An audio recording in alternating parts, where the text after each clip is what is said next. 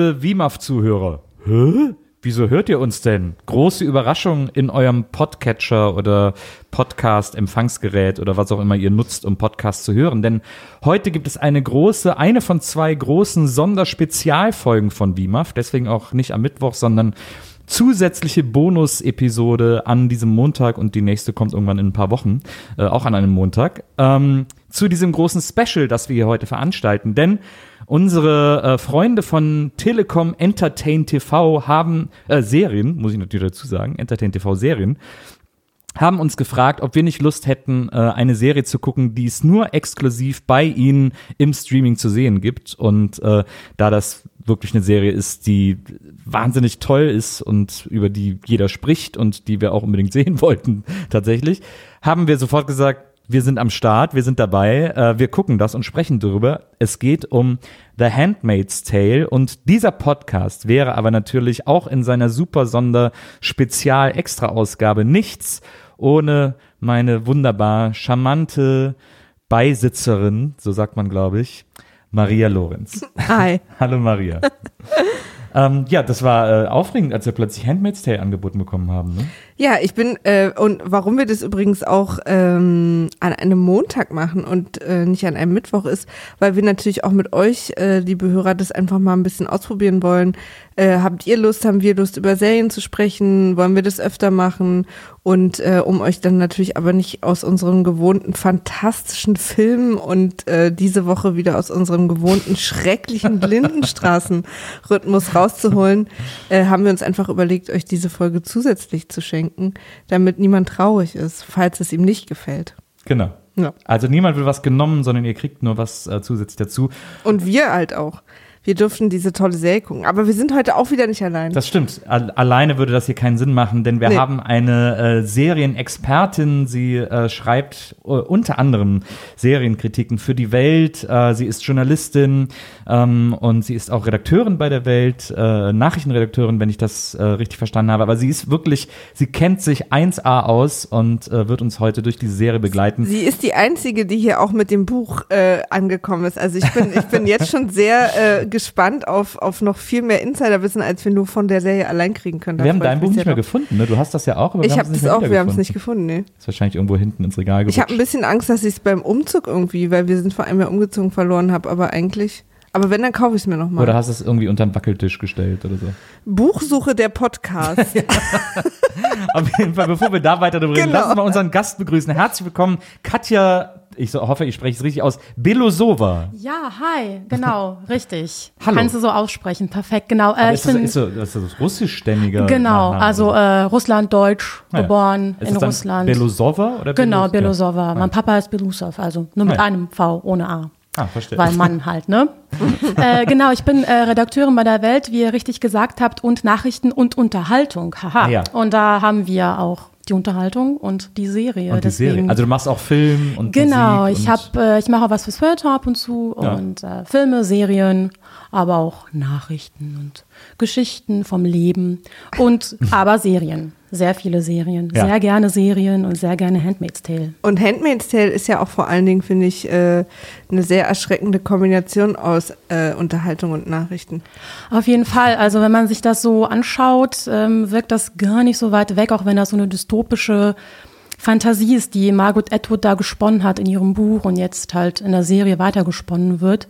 Ja, ähm, es ist schon erschreckend, wenn man so die Gewalt gegen Frauen sieht. Man hört ja auch bei uns selbst in Deutschland, wie viel Hate Speech Frauen erfahren, äh, was für Kommentare man zum Teil auf seine Texte bekommt als Redakteurin, als Journalistin. Ja, von daher, es ist immer noch aktuell, sonst wäre das, glaube ich, auch gar nicht so erfolgreich. Ja, auch ja. wenn wir zum Glück nicht in einer Gesellschaft leben wie in Gilead. Also, Ja, absolut. Und ähm, noch mal ganz kurz als quasi kleine Hörerbedienungsanleitung, damit es nachher nicht Tränen gibt. Wir ähm, reden natürlich auch über Inhalte der Serie und des Buches. Das heißt, ähm, ihr könnt es natürlich euch jetzt alles anhören, erfahrt dann aber auf jeden Fall schon Dinge äh, und werdet vielleicht bei der einen oder anderen Sache schon gespoilert. Und ähm, ich möchte eigentlich auch ehrlicherweise übers Ende reden. Ähm, das heißt, entweder ihr hört euch das jetzt an und sagt, ich will es trotzdem noch gucken, oder ihr macht jetzt Pause, besorgt euch äh, die erste Staffel, guckt euch die an und hört euch dann die Folge nochmal an, weil ähm, ich möchte eigentlich nicht mich da zurückhalten. Ich, ich glaube, euch geht es auch so, ne? Also deswegen nur am Anfang einfach die kleine Warnung, dass es da nicht Moment mal heißt. Ähm, und dann würde ich sagen, fangen wir einfach mal damit an, die Leute mal so reinzuholen. Ähm, wie du schon angedeutet hast, ist äh, basiert die Serie auf einem Buch äh, von Margaret Atwood, was äh, 1984 erschienen ist. 85, Ja? glaube ich, aber Ah ja. vielleicht habe ich mich da. Vielleicht hat sie es 84 geschrieben. Ich habe irgendwas mit, sie hat es auf einer Schreibmaschine, als sie gerade durch West, äh, Westdeutschland gereist ist, geschrieben. Also ich habe hier 85 stehen. Ah ja, dann habe ich wahrscheinlich gelesen, wann sie es geschrieben hat oder so. Naja, auf jeden Fall ist es halt auch schon eine Weile her. Und was ich ganz toll finde an der Serie, ist, dass sie auch die ganze Zeit beratend immer vor Ort war. Das, wenn ich sowas lese, bin ich immer schon ein bisschen erleichtert. Gerade bei so einem Stoff wie äh, äh, Handmaid's Tale auf Deutsch übrigens, äh, wer sich das Buch mal holen will, der Report der Markt. Ähm, das ist, gibt mir ein sehr gutes Gefühl. Und ich glaube, das ähm, ist auch wirklich in dem. Du hast das Buch nicht gelesen, ne? Nee. Und du hast es gelesen. Genau. Ja. ja du hast es ja auch mit, ja. Ich habe es auch gelesen. Aber nee, ich nehme Bücher einfach nur her. so mit und tu so, als wenn ich schlau wäre und was gelesen habe, aber eigentlich gar Ja, nicht. du lachst, aber ich glaube, dass viele das, Das sind so Attrappen, weißt du? da ist gar nichts drin, nur so So Rezepte. Kippen, da ist so eine Stapel Kippen gut, ja. Nee, aber also ähm, ich, ich muss sagen, dass ich, das ist bei mir schon bestimmt sieben, acht Jahre her, dass ich das Buch gelesen habe und ich auch ehrlicherweise noch mal ein bisschen im Internet geguckt habe, was so Unterschiede waren, weil ich mich an nicht alles und an nicht jedes Detail nennen könnte. Bei manchen Sachen hätte ich zum Beispiel gewettet, dass es im Buch nicht passiert ist, ist es aber. Äh, und andere Sachen umgekehrt. Äh, vielleicht gleich mal von Anfang an, da würde ich dich jetzt mal kurz ausschließen. Ja, das bin ich ja schon die ganze Ja. Zeit. Aber okay.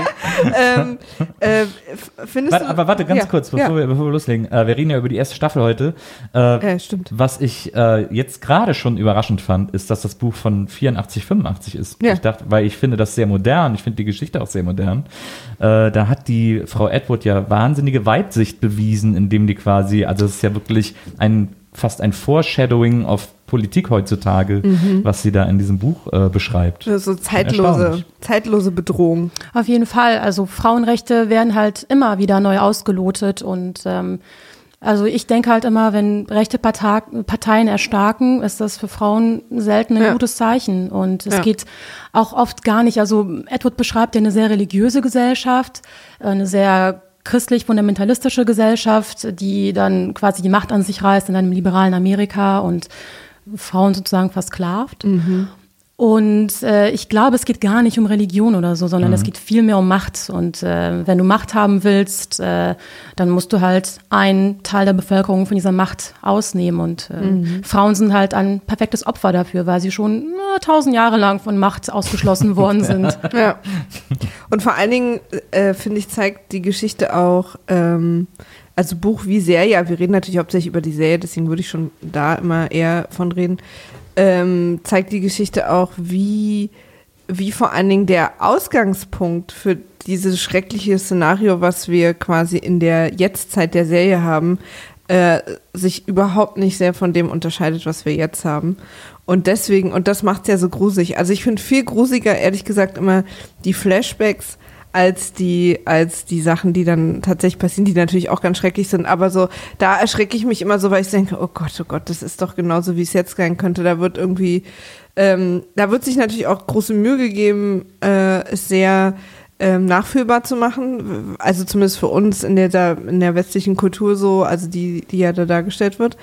Und ähm, aber vielleicht sollten wir mal so eine ganz kurze Inhaltsprämisse geben, ne? Ja. Das ist vielleicht ganz gut. Möchtest du es machen? Das Prämisse Achso, ist das- doch dein ich, Ding. Ich bin jetzt, äh, ich bin der du bist doch Prämissenminister. der Prä Prä Prämister. ähm, ja, bei äh, Handmaid's Tale ist eine äh, Dystopie in einer gar nicht, also gar nicht mal in der Zukunft, sondern eine Art Gegenwartsdystopie, ähm, die äh, in der beschrieben wird, wie peu à peu Freiheitsrechte, vor allem von Frauen, äh, beschnitten werden von einer durch eine Politik, die äh, verschiedene Gründe vorschiebt, um um diese Rechte weiter beschneiden zu können. Und es geht darum, dass durch Umweltkatastrophen etc ähm, die äh, Geburtenzahlen stark rückgängig geworden sind, weil nur noch wenige Frauen gebären können, gesunde Kinder gebären können. Und äh, die Frauen, die das noch können, sind so wenige, dass die von durch dieses neu installierte System kategorisch, wie Katja auch schon gesagt haben, wirklich wortwörtlich versklavt werden und eben zu Mägden gemacht werden, die dann äh, reichen und gut situierten Häusern zur Verfügung stehen müssen, um an ihrer Stadt äh, die Kinder und den Nachwuchs zu gebären. Und ähm, die Hauptfigur dieser Serie, June, ähm, muss erstmal damit klarkommen und sich dann anscheinend überlegen, wie sie da wieder rauskommt. Ja. Sehr, Als- ja, ja. Gut beschrieben. Ich würde noch was hinzufügen zum Thema Maid, also wer so eine Geburtssklavin wird. Das Spannende an diesen Frauen ist, die dann tatsächlich in die Familien geschickt werden, das sind allesamt Frauen, die irgendwas Unzüchtiges quasi im Sinne der Religion gemacht haben. Also, also bei June ist es der Fall, dass sie eine Ehe mit einem Mann geschlossen hat, der vorher schon verheiratet gewesen ist und die Affäre begonnen hat, als er verheiratet war. Das heißt, die Ehe wird in diesem neuen Staat nicht akzeptiert. Ja. Und Frauen wie sie bekommen halt einfach dann zwei Optionen. Option eins, du kommst dann in die Colonies, heißt das, also die Kolonien. Du wirst dann als Unwoman, so nennt das Margaret Atwood, verstoßen. Das sind Gegenden, die verseucht sind von Umweltmüll und die man einfach dann irgendwie putzen muss, sozusagen als, als Unwoman. Und man stirbt dann einen qualvollen, äh, qualvollen Tod vor sich hin. Genau, das ist Option Nummer eins. Option Nummer zwei ist, Gott gibt dir noch eine Chance, Gott, dich von deiner Sünde quasi zu befreien. Und du kannst unserem Staat Kinder gebären. Und dann kriegst du natürlich, das ist schon eine andere Stellung. Du darfst leben, du hast vernünftiges Essen. Mm, Gibt ein paar negative Aspekte, für die wir bestimmt nochmal sprechen.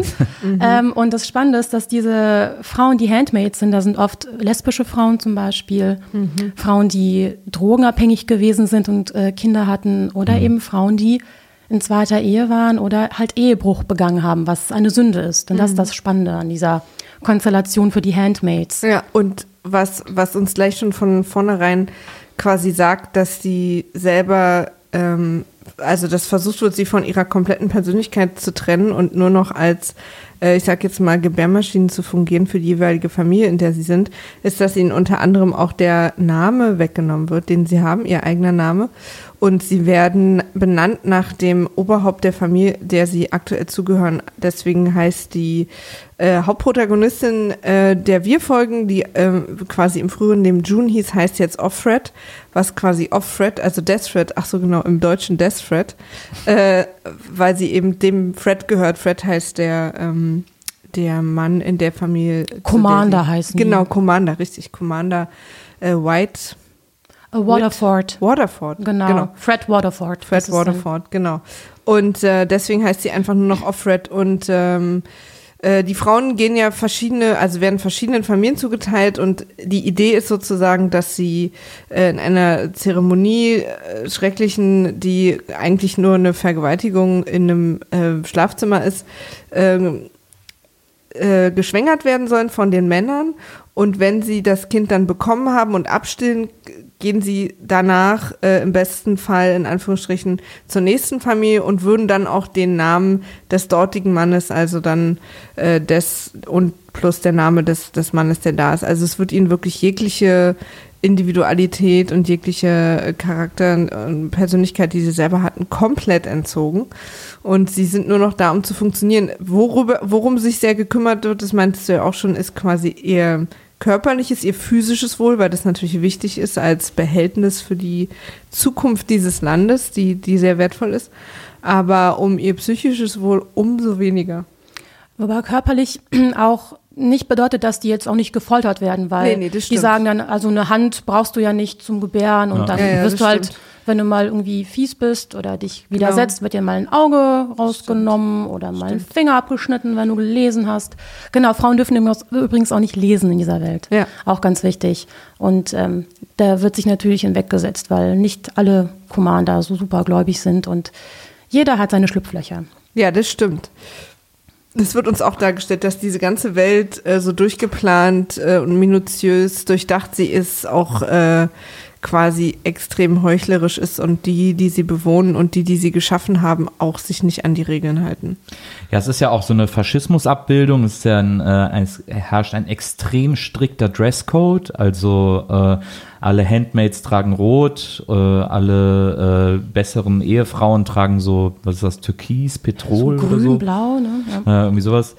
Ähm, äh, die Männer, äh, die Commanders äh, tragen meistens so, so eine Art, ja, so einen Anzug mit so Sternen drauf, mit einem Stern auf der Ja, Schulter. ja, so Ich an so geil, Uniform angelehnt so auch so. Ist so komisch. Ja, auch alle Räume, in denen die sich befinden und aufhalten, äh, erinnern auch wahnsinnig an diese, an diese Nazi-Bilder und an, an so alle möglichen Diktatur, wie man das auch in Filmen oft dargestellt kriegt mit diesem, alles ist immer sehr symmetrisch und es gibt große Bilder und große Flaggen und große Fahnen und es gibt wahnsinnig hohe Räume, in denen Sonnenlicht strahlt, als würde Gott hier sagen, hier ist alles gut. Ich finde auch übrigens sehr interessant, dass in dem Film, sobald man in einem Haus ist, scheint draußen wahnsinnig die Sonne, weil immer Sonnenlicht reinballert und sobald man draußen ist, ist es immer bewölkt. Ja, äh, wobei es auch in den Häusern oft dunkel ist, also spielt da Ja, oft auch nachts. Total, aber trotzdem, Ja. aber auch wenn es, und tagsüber ist es auch dunkel, Ja. aber trotzdem scheint immer die Sonne rein, aber immer nur so wie so ein Spot. Ja, man merkt halt, äh, dass die Serienmacher schon sehr darauf achten, wann sie die Räume dunkel Mhm. zeigen und was, wann nicht. Und ähm, äh, nicht zu viel verraten, aber ähm, ja, im Laufe der Serie wird's halt schon dunkler. Ja. Also am Anfang scheint's gar nicht so, ja, pff, sieht doch ganz hübsch aus hier, ist doch ein hübsches Haus irgendwie Mhm. hat und Essen, hat Essen, es ist doch- warm. Und die sind sogar einigermaßen höflich und nett. Und das Spannende an dem Buch ist tatsächlich, dass die Zeremonie erst irgendwann in der Mitte auftaucht. Also man weiß zum, am Anfang gar nicht, okay, was, was ist hier los? Es ist irgendwie schon, Frauenrechte werden beschnitten, ja. Aber was ist diese Zeremonie? Und das kommt dann irgendwann erst äh, in der Mitte des Buches wie Chaos der Kiste und man denkt so, oh Gott, okay. Jetzt wissen wir, wofür die Frauen konkret da sind. Und das Ja. macht Edward halt auch geschickt, dass sie das nicht direkt Das mit dem Vorschlaghammer so, ja, Geburtsklavin, sondern erst Einführung und dann kommt dann quasi als Höhepunkt des Buches diese Zeremonie. Ich, der Unterschied zwischen Serie und Film, äh, Serie und Buch ist natürlich auch, dass wir im Buch äh, die ganze Geschichte vor allen Dingen durch Offreds oder Junes Augen erzählt bekommen. Äh, Im Buch wird uns ja ihr Name auch gar nicht genannt, also ihr ursprünglicher Name. Und, ähm, und dadurch erfahren wir sozusagen die Welt auch in dem Tempo, wie sie das will, dass wir das erfahren. Oder wie sie sozusagen, während wir in der Serie schon, schon auch gleich von Anfang an so einen etwas größeren Blick und dann sogar auch relativ schnell äh, kriegen ja, haben die einzelnen Charaktere auch so eigene Folgen, dass wir auch wirklich mal erfahren, was sind eigentlich die Backgrounds von den anderen Leuten. Und ich habe mich darüber tatsächlich auch sehr gefreut, äh, dass wir auch den, den dass wir auch der ähm, Emily äh, auf, auf Glenn äh, Später auf das Steven. Glenn, genau, das Glenn irgendwie eine Weile folgen, dass man da auch mal ein bisschen was sieht oder auch die Back, äh, also auch der Hintergrund von der von der Familie, von dem Fred und der, wie heißt die? Serena Serena, Joy. genau. Dass, dass wir da auch so mal ein bisschen, wie ist das, wie sind die eigentlich beide zustande gekommen, so, weil bei denen läuft ja wirklich auch alles andere als, äh, also es ist ja, es ist ja niemand glücklich in dieser neuen Welt. Also so, vielleicht dieser etwas ältere Mann, der da irgendwie der Anführer ist, aber wer weiß, ob der sich nicht auch in Schlaf weint. Also das ist, Also die Männer scheinen schon gar nicht so unglücklich, zumindest die Commander. Die haben halt Macht. Ich finde, dass er auch so die ganze Zeit, ich weiß nicht, da ist doch immer so eine gedrückte Stimmung. Das auf jeden Fall. Ähm, das, das stimmt. So, ja, sie werden die Welt ja nicht ohne Hintergedanken geschaffen haben. Mhm. Ja, total, aber ich habe äh, manchmal das Gefühl, das hattest du, glaube ich, vorhin gesagt. Wir haben übrigens die letzten beiden Folgen heute früh gesehen, haben uns einen Wecker gestellt. Und ich habe ich hab die, äh, die ganze Staffel jetzt übers Wochenende geguckt. Ich habe auch Samstag nochmal alle Folgen geschaut Ah, ja, ja. am Stück. Ja, zum ersten Mal und ich habe ich hab richtig schlecht geträumt das Wochenende. Also gerade heute Nacht, weiß ich noch, ich bin heute früh aufgewacht und äh, unser Wecker hat super früh geklingelt, damit wir die letzten beiden Folgen noch gucken können. Und ich dachte so, oh, ich kann nicht wieder in diese Welt. Ich war jetzt heute Nacht drin, ich war gestern drin. Also ich habe mich so richtig so, es ist eine tolle Serie und ich wollte unbedingt weiter gucken. Aber es ist auch so, also ich wollte zwischendurch auch mal Findet Nemo gucken oder mal rausgehen und ein paar Blumen pflücken. Also meine, äh, mein bester Tipp ist zwischendurch immer King of Queens zu schauen. Das ist immer so eine Neutralisierung. äh, wenn irgendwie man sowas, wenn man harten Tobak sich anschaut, dann, okay, ich Ja. brauche gerade ein bisschen King of Queens, Ja, so ist so ein platt. bisschen, ja, weil es eben auch an vielen Stellen so man, ich finde, dass man, dass man sehr leicht ähm, sich schnell in diese, in diese, ach ja, ich gucke jetzt was Fiktionales so ein bisschen so reinflüchten kann und dann kommen halt immer diese Flashbacks, wo dann eben irgendwie so Sachen sind, oh, das habe ich auch letztes Wochenende gemacht und dann ist es plötzlich so real, also so viel realer.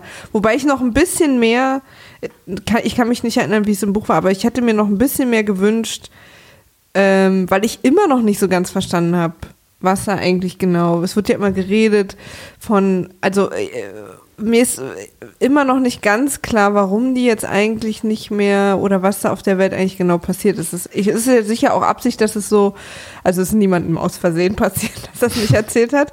So, aber mir fehlt quasi immer noch so ein bisschen der Übergang. Also was klar ist, ist, dass es eine krisengeschüttelte Welt ist, vor allem, wie äh, ihr eben schon gesagt habt, durch Umweltverschmutzung und Umweltkatastrophen werden immer weniger Kinder geboren. Fun Fact, natürlich sind Frauen schuld daran, dass Klar. weniger Kinder geboren werden, weil Hallo? Männer werden doch nicht unfruchtbar, um Gottes Ja. Willen. Also, puh.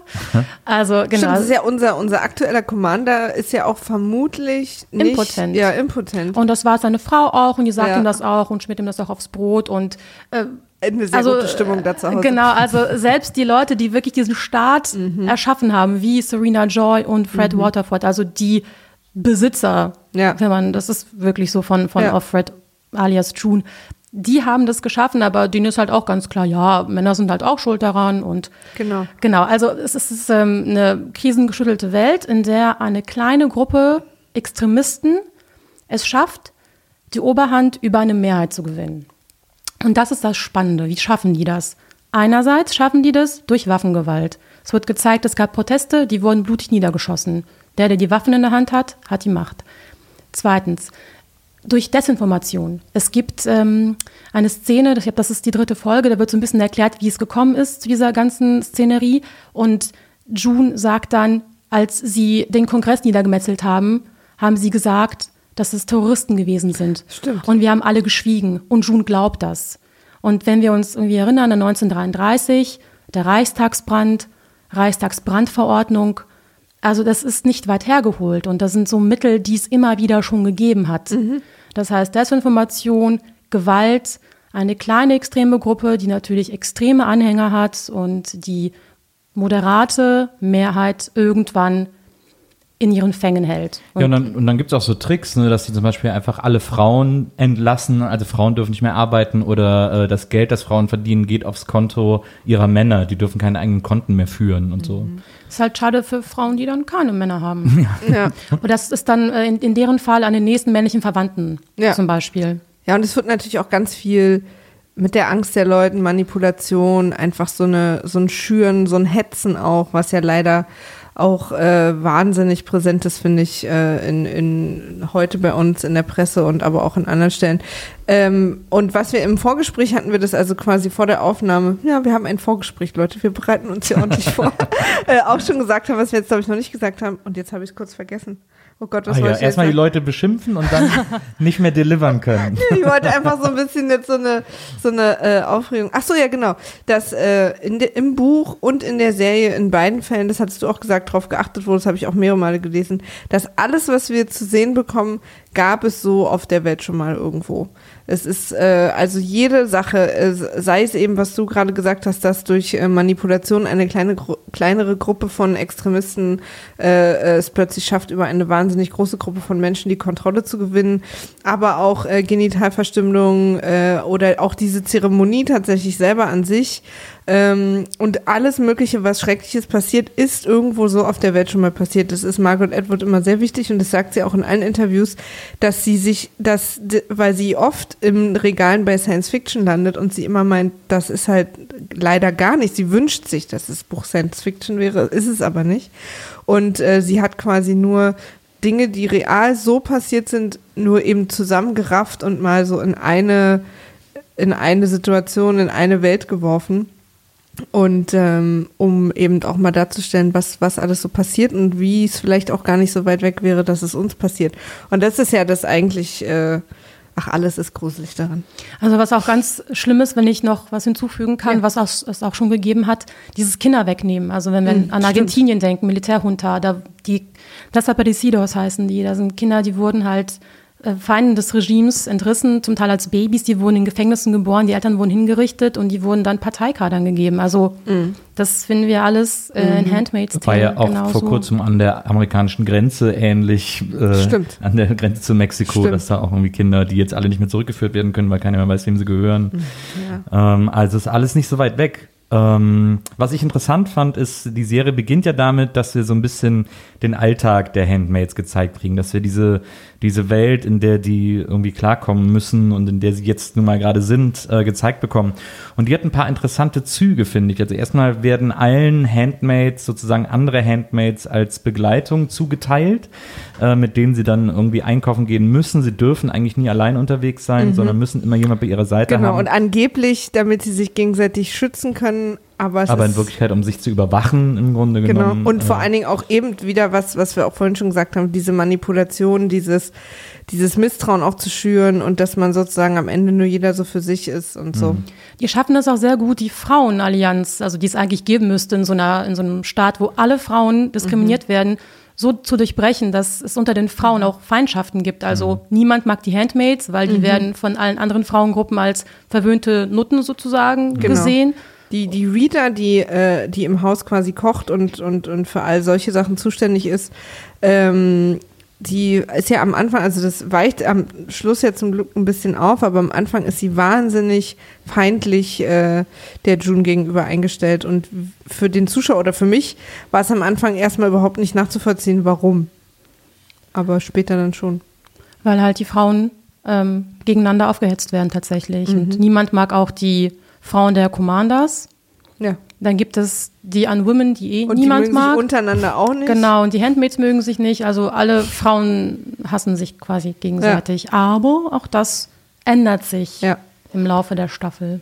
Das ist ja auch schon rein physisch ist dafür schon gesorgt, indem die Handmaids alle so eine Art riesen Scheuklappen tragen müssen. Die mhm. haben so mhm. Hüte auf, mit denen die einfach nicht links und rechts gucken können, nur geradeaus ein sehr eingeschränktes Sichtfeld haben. Und das ist natürlich auch, um die einfach zu isolieren, um die irgendwie äh, von der Welt zu isolieren. So. Es wird auch kameratechnisch sehr gut eingefangen, mhm. weil man ganz oft einfach auch. June alleine sieht. Sie mhm. mit ihrer mhm. Scheuklappe und es ist wirklich nichts daneben, einfach nur Close-up ihres Gesichts und es ist auch ein extra Mittel, das gewählt worden ist in der Serie, um die Isolation mhm. zu zeigen, die so ein Handmade in dieser Gesellschaft hat. Überhaupt kann man ja mal sagen, die Hauptdarstellerin macht es wirklich wahnsinnig gut. Also Elizabeth Moss ist ähm, einfach das Beste, was es in den letzten Jahren im Serienfach gibt an weiblichen Darstellerinnen, das muss man ganz klar sagen. Mhm. Sie wählt perfekt ihre Serien aus. Also haben wir, glaube ich, eben schon im Vorgespräch gehabt. Ja. Angefangen mit West Wing als Tochter des Präsidenten, unfassbar preisgekrönte Serie. Also aus, zufällig. Ich war, ich habe äh, vor zwei Wochen Westwing angefangen und war super überrascht, sie da zu sehen, weil damit habe ich gar nicht gerechnet. Und dann ging es halt zu Mad Men weiter, das ja auch eine unfassbar gute Serie ist und auch sehr. Ihre Rolle ist auch toll. Ja, und mhm. auch wirklich preisgekrönt wurde. Dann gab es Top of the Lake, das ist von Jane Campion eine Serie, da hat sie mitgespielt, die ist auch sehr, sehr stark. Mhm. Da hat sie auch Preise für gewonnen und jetzt halt Handmaid's Tale. Und was man bei ihr sehr gut sieht, ist, dass sie immer wieder Drehbücher sich nimmt mit starken Frauen, wo es viel um Frauen, um Ermächtigung geht, um, um Themen wie ähm, Frauen, die unter Gewalt leiden, Frauen, die sich befreien, Mad Men, Top of the Lake, Handmaid's Tale, das liest sich einfach so durch, tatsächlich durch ihre Serien Vita. Ja. Und im Prinzip ist es so, jetzt nochmal, um auf die Staffel äh, zu sprechen zu kommen, dass ähm, die, die, die große Obergeschichte, die stattfindet, ist eben das Leben einer, äh, einer Handmaid äh, in dieser schrecklichen Dystopie und ähm, mit ihrem Alltag. Sie darf ein paar Dinge, sie muss ein paar Dinge. Also es gibt sehr merkwürdige ähm, Zeremonien, zu denen sie regelmäßig muss. Ähm, wo sie sich dann immer mit ihren anderen, also ganz am Anfang werden alle ausgebildet im, im, im roten Center.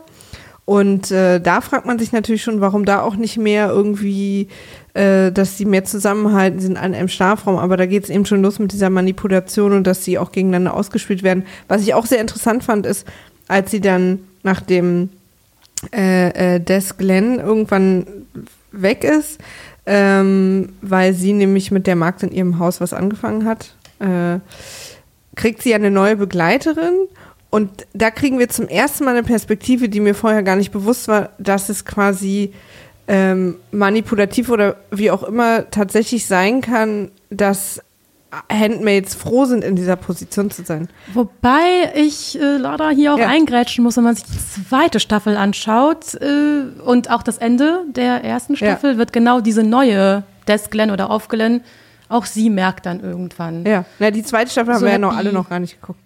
Aber es gibt sie. Also äh, Spoiler-Alarm, es gibt eine Das zweite stimmt. Staffel. Die ersten vier Folgen sind auch schon auf Entertain-TV-Serien Ja, zu ja, sehen ja. und jede Woche kommen neue dazu. Ja, das. Äh, Bei, Entschuldigung, nicht auf. Jetzt habe ich aufgesagt, aber bei. heißt es Siehste, und ja. da- Das ist also- bei Entertain-TV-Serien zu sehen. Ähm, und wir, äh, ich werde auch, wir werden auch auf jeden Fall nächste Woche weiter gucken. Äh, aber jetzt bin ich noch ganz tief in der ersten Staffel verwurzelt. Ich wollte nur, aber was ich eben sagen wollte, ist, dass uns die Serie wirklich sehr viele verschiedene Perspektiven gibt und anbietet und äh, Leute kommen aus allen möglichen verschiedenen Backgrounds. Genau, also ähm, oder vermeintlich ist es so, dass ihre neue Begleitung froh ist aus ihrem alten Leben, weil sie war wohl, äh, wie sie das erzählt, sie war drogenabhängig und äh, Alleinerziehend. Genau, und hat irgendwie, aber auch obdachlos und äh, meint eben jetzt, ich, ich, ich bin jetzt da in dem Haus, ich krieg was zu essen, ich bin nicht, ich bin clean, äh, ich werde gut behandelt, ich werde mit Respekt behandelt und so weiter und so fort. Ähm, also mach mir das nicht kaputt. Also da wird sofort quasi, ähm, ist sie keine Verbündete mehr. Mit der ersten hat sie sich nämlich auch, die ersten Monate dachte sie auch, sie ist eine von den, das haben wir auch noch gar nicht eingeführt, die Augen die sozusagen der Überwachungsapparat dieses ganzen Staates Gilead sind. Äh, und sie dachte, ihre erste Begleiterung ist eine von denen. Und Begleiterung? Begleitung. ja, Begleitung.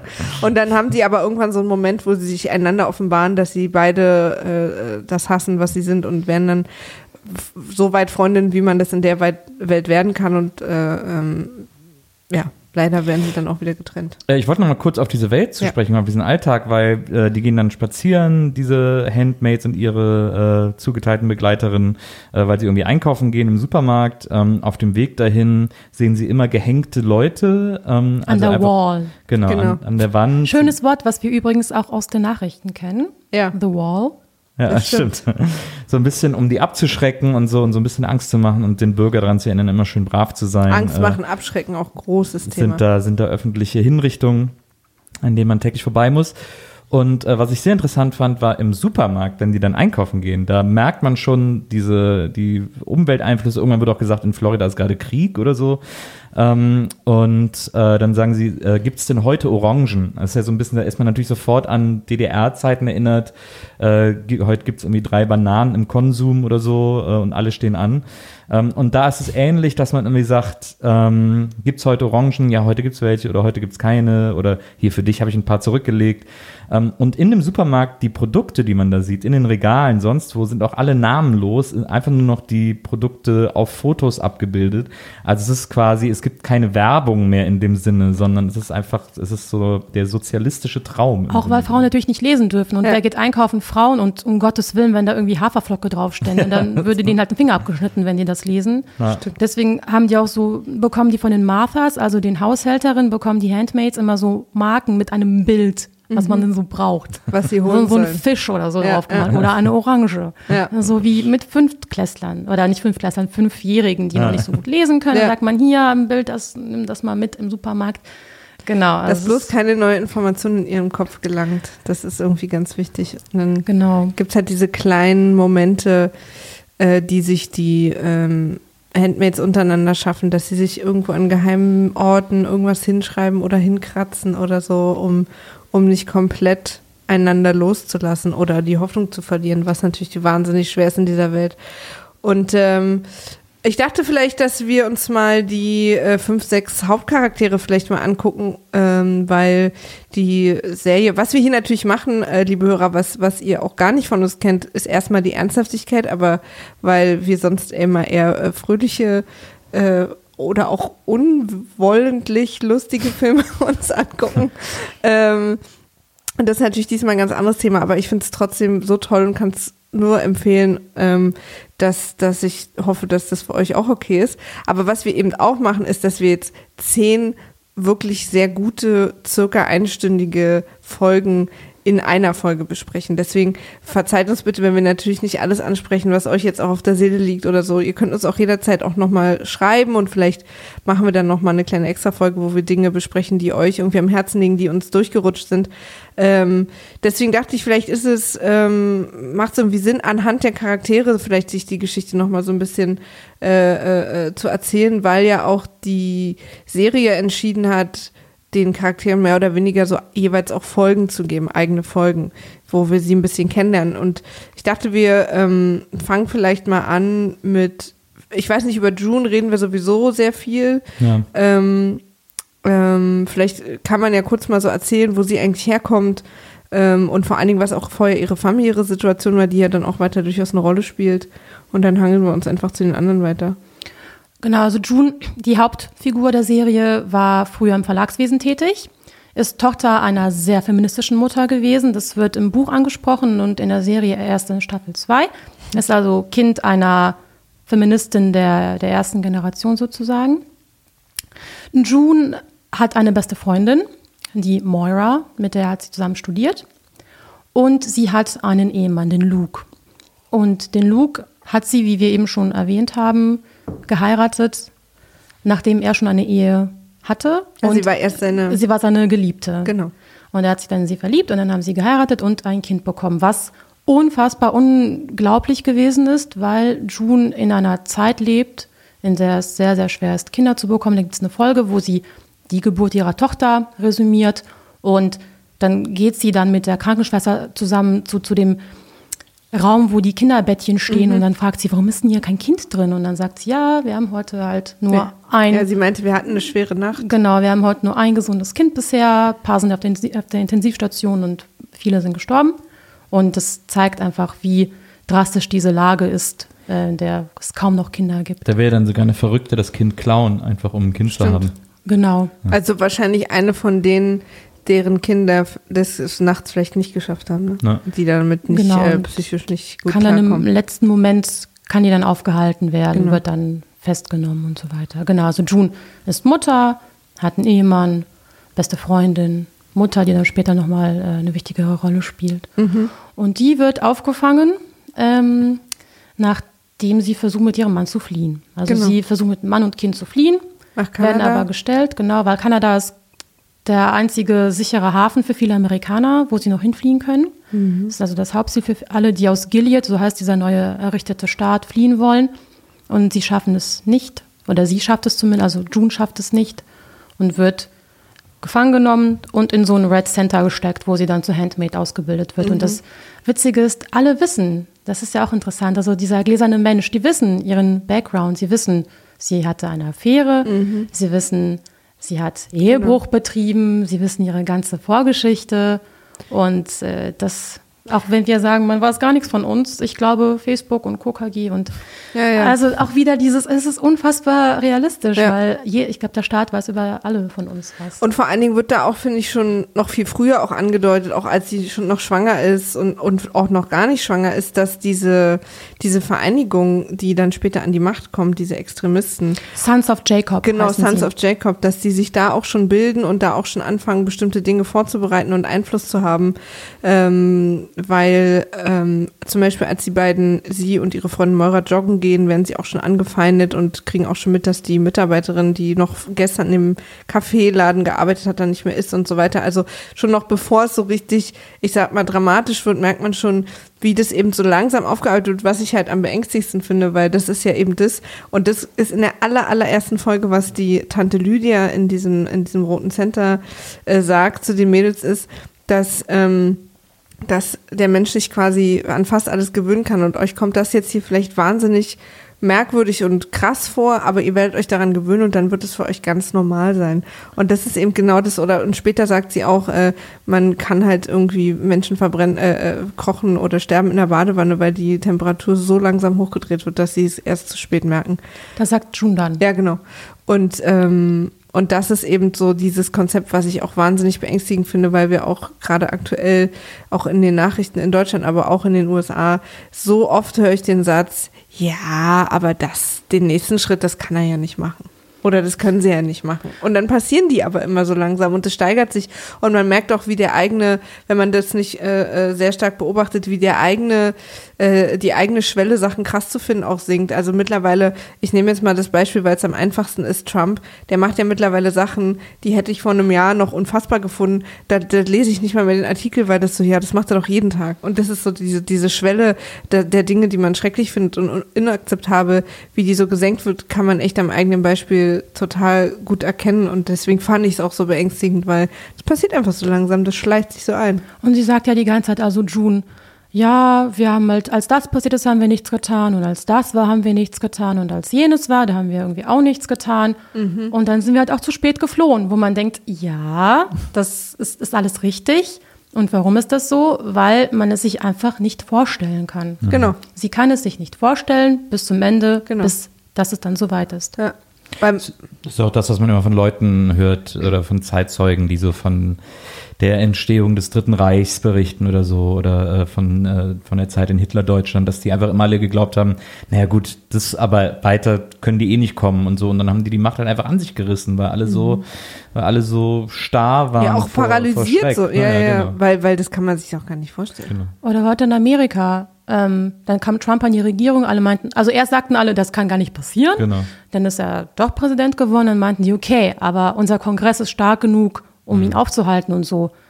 Ja, geht so, äh, weil er halt viele Alleingänge macht. Und mhm. wenn man sich dann anschaut, dass sie ganz sukzessive beginnen in Amerika, zum Beispiel das Abtreibungsrecht zu verschärfen. Das mhm. ähm, Planned Parenthood, das ist so eine wichtige Organisation in Amerika, die ja. äh, Frauen Zugang gibt zu Informationen, mhm. zu Verhütung und so weiter und so fort, dass die, dass denen irgendwie staatliche Gelder gestrichen worden sind. Dass, da gab's äh, ab, noch ganz, ähm, ja. dass, dass da ein Bundesrichter jetzt eingesetzt werden soll in den Supreme Court, der ein absoluter Abtreibungsgegner ist und äh, dass sehr viele Frauen sich in Amerika jetzt Sorgen machen, ob das Recht überhaupt noch äh, in der Verfassung, mhm. von der Verfassung gedeckt sein wird. Und es ist alles gekommen, obwohl man es sich nicht so ganz vorstellen konnte. Ja, ist ja hier mit Seehofer auch, der hat ja auch, äh, ist auch fleißig dran, Dinge zu machen, wo man denkt, aber es will halt keiner, aber er macht es halt trotzdem, weil er allen beweisen will, dass er es trotzdem machen kann. Auch, auch so, ja, da geht es einfach immer um Macht. Es, es sind, sind ja dann auch ja. wirklich immer die kleinen Sachen, die Kleinigkeiten, die dann so ein bisschen, immer so ein bisschen ins große Horn stoßen, damit man äh, äh unter der Hand so Kleinigkeiten machen kann, die dann keiner so richtig mitkriegt er hat jetzt das Kirchenasyl auf 18 Monate verlängert, das immer, das war immer sechs Monate und jetzt kann man erst nach 18 Monaten Kirchenasyl Asyl beantragen, äh, um die Mürbe zu machen, um das. Also ihr merkt schon, dass wir unfassbar politisch werden, wenn ja. wir einfach über ja. diese Serie sprechen und ja. das ist genau das, was Margaret Atwood auch bezweckt hat. Also, dass mhm. man sich dass Gedanken man sich macht über Widerstand, mhm. A, aber auch darüber, wie Diktaturen, wie autoritäre Staaten entstehen. Ja. Deswegen, und woran ja. man das übrigens auch sieht, äh, ganz kurz, ist, ähm, dass es verschiedene äh, Demonstrationen oder auch äh, bei öffentlichen Gerichtsverhandlungen äh, Situationen jetzt gab in Amerika, wo Frauen in den Outfits der Handmaid's Tales äh, hingekommen sind in Amerika. Also man sieht, dass, äh, dass genau dieser Zusammenhang da auch erkannt wird. Nach in Argentinien vor kurzem, da ging es auch ums Abtreibungsrecht, da kamen auch Frauen als Handmaids in Buenos Aires, glaube ich, waren die unterwegs. Dann mhm. gab es welche in Helsinki vor dem Trump-Putin-Gipfel. Ja. Ich habe letztens noch in Schottland irgendwie ein Bild gesehen von einer im Handmaid's Dress, als Trump zu Besuch war. Mhm. Also es scheint die Menschen doch anzusprechen, ja. dieses Buch oder und die Serie. Ist auch gutes, äh, gutes, guter Schulstoff, das Buch. So ein bisschen. Total. Ich, ich, ich fühle mich tatsächlich auch immer, und das ist überhaupt nicht despektierlich gemeint, aber ich fühle mich immer so ein bisschen an die Welle erinnert. Äh, wir haben früher die Welle gelesen in der Schule, äh, wo es auch so darum geht, wie kann überhaupt Faschismus entstehen. Da geht es ja darum, dass ein Lehrer so ein Experiment in der Klasse macht, um denen zu zeigen, wie schnell sie so eine Autorität hörig werden. Ähm, und äh, Handmaid's Tale ist da die etwas äh, drastischere und konsequentere äh, Erzählung dieser Geschichte, aber ist, glaube ich, auch für Schüler und da, und deswegen ist eigentlich das Geniale, dass es gerade diese Serie gibt. Ähm, das ist dann etwas, was Schülern heutzutage vielleicht irgendwie näher geht und womit die mehr anfangen können. Und dann können, kann man denen auch gleichzeitig noch die Serie an die Hand geben, äh, die sich ja offensichtlich, so wie ich das jetzt mitbekommen habe, sehr nah auch ans Buch hält, äh, zwar auch darüber hinausgeht, aber trotzdem sehr bei dem, bei dem Duktus und der Idee des Buchs bleibt. Ähm, und dadurch kann man dann auch einfach äh, jüngere Menschen, das klingt immer so bescheuert, aber eben so Schüler auch für so ein Thema äh, und für so einen Stoff begeistern, weil das Und auch die Schüler, die dann nicht so gerne lesen, kennen wir ja ein paar, die früher dann, oh nee, gibt's da auch einen Film von dem Buch? äh, denen sei gesagt, ja, es gibt eine Serie und wenn ihr keinen Bock habt, das Buch zu lesen, dann könnt ihr auch die Serie anschauen Ja. und die ist auch sehr empfehlenswert. Ja. Es gibt ja auch einen Film, ne? 1990. Von Hast Volker? Schlöndorff, nee, habe ich nicht gesehen. Äh, Das soll aber gar nicht so. von Ja, Schlöndorff. Ja, oh ja, Gott. Habe ich auch gelesen, dass der nicht so. Da Da war Margaret der- Atwood wahrscheinlich nicht so sehr involviert. Hm, Da wurde Wahrscheinlich. ja der Bock zum äh, Gärtner gemacht. Da war, glaube ich, Natasha Richardson war da, die June. Aber ich habe mir das nicht angeschaut. Ich habe es mir auch nicht angesehen. Ich, ich War ein wollte bisschen nur vor meiner Zeit. der Vollständigkeit halber mal erwähnt haben. Ähm, genau. Und lasst uns jetzt noch mal, äh, weil wir auf Junior auf jeden Fall auch immer wieder zu sprechen kommen, weil sie ja quasi wir sind. Ähm, Achso, ich wollte ja, noch, ein, ich klar. noch eine Sache kurz sagen äh, in deiner Zusammenfassung gerade eben, äh, weil du von den roten Zentren äh, gesprochen hast, in denen die Handmaids zu Handmaids gemacht werden. Mhm. Ähm, und, und da äh, hast du ja von Tante Lydia gesprochen. Nur für Den die Leute, Tanten die das allgemein. nicht kennen, Ja. damit die nicht verwirrt sind, war das jetzt ihre Tante oder was? ähm, also diese, die Frauen, die die Handmaids ausbilden, die die Handmaids unter Zwang und Gewalt und psychischer, psychischem Druck zu Handmaids machen, die werden Tanten genannt. Die sind also, wenn ich ganz kurz reingrätschen Ja. darf, also die Tante Lydia, die ist eine meiner Lieblingsfiguren. Also die Oh, von Nils auch. Äh, ja, siehst Ja. du. also die Schauspielerin Anne Dowd hat übrigens auch einen Emmy gewonnen für die Darstellung der Aunt Lydia. Sie spielt das ganz Ja, grandios. die macht's toll. die Tante Lydia ist so eine Zuckerbrot-Peitschenfrau. Die ist so, Deswegen ach, auch Tante, ne? Ja. Um dieses Ja. Familien äh, vorzugaukeln. Dieses Genau. wir, wir ziehen doch hier alle am gleichen Also Strang. einerseits kümmert sie sich sehr und sagt, Das ach Mütterliche. Schätzchen und hier und also wo sie zum Beispiel ganz stark ist, ist, wenn es um Geburt geht. Also, da sind die wirklich hinterher, dass eine Geburt für die Frau irgendwie machbar ist, dass man push, push, brief, brief, also dass die die richtig unterstützen und so. Und dann gibt es so ganz viele liebkosende Momente sogar von Tante Lydia. Mhm. Total. Und dann gibt es aber Momente mit ihrem Elektrostock. Und das ist ihre Bestrafungsmethode, wenn irgendeins der Handmaids nämlich nicht artig ist, dann Mhm. wird sie mit so einem Elektrostock malträtiert. Es sieht nicht so schön aus und nicht so angenehm und Ja, genau. oder auch June wird ja auch, der werden ja auch dann die Füße gepeitscht und eben, wie gesagt, dieser ähm, Janine heißt Janine, sie, genau, ist auch der ein Handmaid. Auge, genau, der wird das Auge entfernt, weil sie nicht gehorcht. Die ist auch eine sehr spannende Figur. Also die ist im Buch, kommt sie nur ganz kurz vor, bei einer Serie ist sie eine super spannende Figur. Wir können vielleicht nachher noch Mhm. Ja, über sie ja, sprechen, ja. aber die Janine alias, sie ist erst irgendwie, Gott, auf, auf Daniel ist sie irgendwann. Also sie, also sie wechselt Auf sehr. Warren. Mhm. Auf Warren, genau. Sie wechselt sehr auf die Familie, Ja. so viel sei gesagt. Auch eine sehr spannende Figur. Und Ja. ja, genau, die Tante Lydia, das ist so eine sehr interessante Frauenfigur. Und Mhm. sie hat auch Entwicklungspotenzial. Also sie hat tatsächlich, auch wenn man es in der ersten Staffel kaum merkt, sie hat auch menschliche Züge. Mhm. Das ist so ein bisschen, ich weiß nicht, ob ihr Game of Thrones guckt. Ja, ich. So, äh, so, die ist halt so eine Cersei. Sie ist halt wirklich so eine Cersei. Ja, das stimmt. Eigentlich so ein richtig, richtiges Biest. Aber sie hat Aber halt starke hat- mütterliche Gefühle so den Handmaids gegenüber. Genau, und So. Mhm. so für ihre, für ihre Schützlinge springt sie dann ab und zu auch in die Bresche oder wenn sie schwanger sind, schützt sie sie. Mhm. Und ähm, also es gibt so ein paar Szenen, wo sich äh, die Tante Lydia auch für die Mädchen einsetzt. Ja, aber es Und gibt sie ist dann auch, ja genau. Also ja, aber sie, also sie duldet aber keinerlei Widerspruch. Nee. sie Nee, das duldet natürlich nicht, natürlich keinerlei. aber es sind äh, ihre, es sind ihre Kinder und sie, Ja, sie sagt immer meine sie Mädchen, weint ne? auch und also sie empfindet auch Emotionen, wenn irgendwas Gutes oder Schlechtes mit denen passiert. Und ich glaube, dass sie sich, also ich habe so das Gefühl, von allen Charakteren ist sie die gläubigste. Also ich habe so das Gefühl, zumindest jetzt in der ersten Staffel, weiter kann ich ja noch nicht sehen, ist, dass sie quasi am ehesten wirklich glaubt, was sie sagt. Das Spannende also, Also- an Lydia ist einfach, dass sie am Anfang, auch in der zweiten Staffel, wird sie richtiger Drache und von Folge zu Folge sieht man auch so ein paar menschliche Züge an ihr. Das ist das, das Spannende. Ja, also in der ersten Staffel kaufe ich ihr die nicht so richtig ab. Es gibt so Momente, in denen die weicher ist, aber es ist immer sehr zweckdienlich. Also so um die bei der Geburt, wenn sie äh, einer Handmaid bei der Geburt hilft, dann wird sie halt weich, damit die schnell irgendwie das Kind Genau. rausholt und so. Also die ist, die ist schon so in der ersten Staffel so dieser Vergleich zu dieser Oberschwester in einer Flug übers Kuckucksnest. Äh, der liegt schon sehr genau, nah. sie ist genau. Miss äh, Schwester Ratchet. genau. Ja. Also, Ich nehme mir Das schon sehr ab, gut. dass sie dann wirklich emotional wird, weil ich glaube, sie ist, also so habe ich sie zumindest gelesen, dass sie natürlich wahnsinnig, ähm, natürlich ist sie streng und misshandelt die Mädchen, ne? Und wer nicht auf sie hört, kriegt auch, da gibt's auch überhaupt keine Diskussion. Aber wenn die quasi Erfolg haben oder so, also sie, sie ist schon stolz auf ihre Schäfchen Ja, so, aber- und sie hat da schon Emotionen, echt. Also sie spielt Ja. die auch nicht vor, damit die sich Mhm. wohler fühlen bei ihr. Aber diesen Erfolg, den, über den sie sich freut, den, über den freut sich vor allem, weil es auch ihr Erfolg immer Natürlich, ist. Alles, was die klar. Handmaids schaffen, hat sie Natürlich. geschaffen, hat sie gemacht, hat sie geschafft. Aber es ist ja auch ein sehr, das ist ja auch ein mütterliches Gefühl.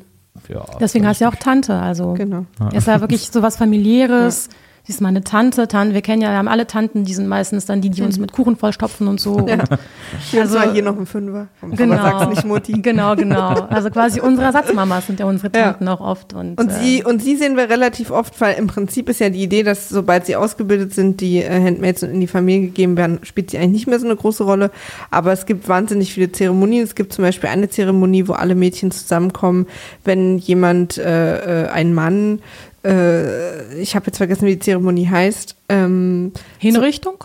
Ja, ja, aber sie haben ja, ne, sie haben ja so einen speziellen, ich glaube, Erlösung oder irgendwie sowas, so ein ganz, wie halt ihre Rituale alle so heißen immer, ne? Ähm, wo die Mädchen sich an einem Mann, der vermeintlich äh, sich vergangen hat, an einer Handmaid, wir wissen ja nicht, vielleicht ist es auch einfach jemand aus dem Untergrund oder so, also keine Ahnung, was und wie der wirklich äh, Sachen gemacht hat, äh, den die Mädchen dann in einer bestimmten Zeitspanne vom ersten Trillerpfeifen Pfiff bis zum zweiten, in dieser Zeit dürfen sie mit ihm machen, was sie wollen. Und ähm, was für die viele, also zumindest wird uns das so dargestellt, für die äh, June unter anderem sehr kathartisch wirkt, wie sie dann auch so kurz quasi aus sich raussteigt und so sehr Es- gewalttätig wird auch. Die Handmaids kriegen tatsächlich so eine kleine, ja, die sind wie Gott. Sie schaffen Leben, sind Mhm. Ja. die einzigen, die Leben schaffen. Und sie sind auch welche, die nehmen. Leben nehmen. Ja. Und das ist also diese Hinrichtung, das ist ja wirklich ganz perfide. Das kommt im Buch auch erst ganz, ganz spät vor. Ganz, ich glaube, das ist eine der letzten Szenen, so die Mhm. Hinrichtung des Mannes.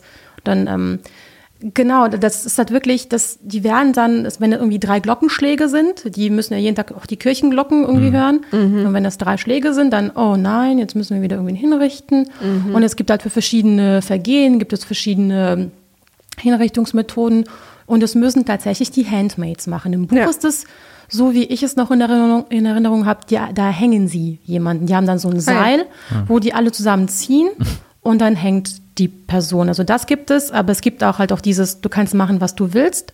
Und ähm, du hast es ja eben schon erwähnt, äh, dieser Mann, der vermeintlich eine, Hand, eine schwangere Handmaid vergewaltigt und Ah, ja. damit quasi getötet haben soll, sagt, dann sagt später eine andere Handmaid zu June, der war aus dem Untergrund. Mhm. Und deswegen haben wir ihn töten müssen. Genau. Ja, ja, genau. Es wird quasi ihnen nur eine Desinformation haben wir Motivation eben an die schon Hand gesprochen. gegeben, die es irgendwie okay macht, was sie da tun. Genau, also Desinformation. Genau. Diese ganzen Hinrichtungen finden übrigens auch unter den Augen von Tante Lydia statt. Ja, Sie ja. leitet die Handmaids an und sagt so, jetzt aufstehen, jetzt in den Kreis stellen. Also nur für, für Hinrichtung und für Geburt dürfen die überhaupt alle zusammenkommen. Oder wenn ein Handmaid quasi ihr Haus verlässt auch. Genau, dann stehen die so Sperangel Ja, ja. äh, da und, und, und Es gibt auch diese skurrile, vielleicht um das, wenn wir jetzt eh bei den, bei den Ritualen sind, äh, zu erzählen. Also einmal, wie die Handmaids überhaupt äh, schwanger werden sollen, empfangen sollen. Da gibt es ein fest vorgeschriebenes Ritual. Die Zeremonie äh, wird die- es genannt. Die Zeremonie, wie diese, wie diese Vergewaltigung äh, sozusagen äh, stattfinden soll, ähm, indem sich die Handmaid auf den Rand des Bettes setzt. Äh, hinter ihr sitzt die Hausherrin. Sie liegt quasi im Schoß der Hausherrin. Genau, sie hat den Kopf im Schoß der Hausherrin. Die Hausherrin hält auch die Hände der Handmaid fest. Äh, und dann kommt der Commander, der Chef des Hauses, und äh, äh, schiebt der Handmaid den Rock hoch und ähm, ja, und vergewaltigt sie dann, während er dann meistens sogar sozusagen seine Frau anguckt. Das also, ist so die Idee, damit es quasi gefühlt Genau. so als Proxy. Und Ja. der Bezug dazu ist aus der Bibel und Ja. das, der wird immer wieder erwähnt, äh, dass Raquel oder Rachel konnte Jakob keine Kinder gebären.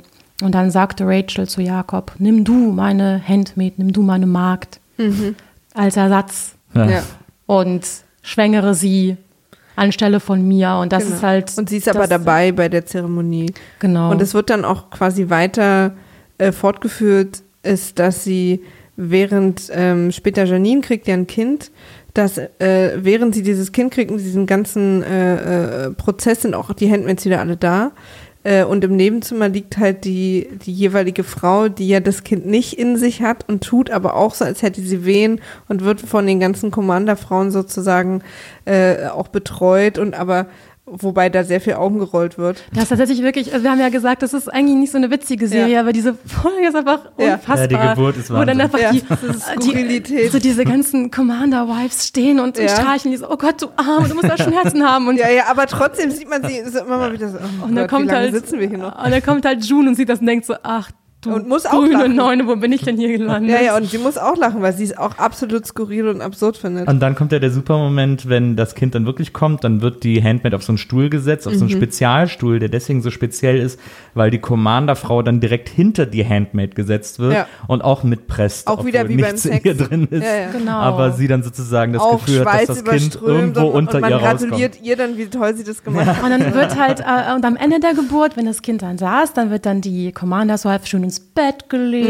Genau. und während die Gebärende einfach, also das ist wirklich auch eine unfassbar Ja. berührende Szene, wo sie einfach weint, weil sie ihr Kind gerade einfach Ja. weggibt, das Ja. Kind, was sie neun Monate lang Und ihr dann auch keinen Namen geben darf, das macht dann auch die. Genau, und alle Handmaids kommen und trösten die Janine, sagen, hey, hey, okay, ich weiß. Und Aunt Lydia kommt und sagt, das hast du ganz toll gemacht und Ja. wir sind so stolz auf dich. Und dann liegt halt ihre Hausherrin stolz wie Oscar im Bett mit dem Baby, was sie nicht geboren hat, Ja. was sie durch eine Vergewaltigung sich halt selbst zeugen lassen. Das ist wirklich unfassbar. Ja, es ist sehr absurd. Äh, so eine Absurdität zu Ende gedacht, sehr erschreckend.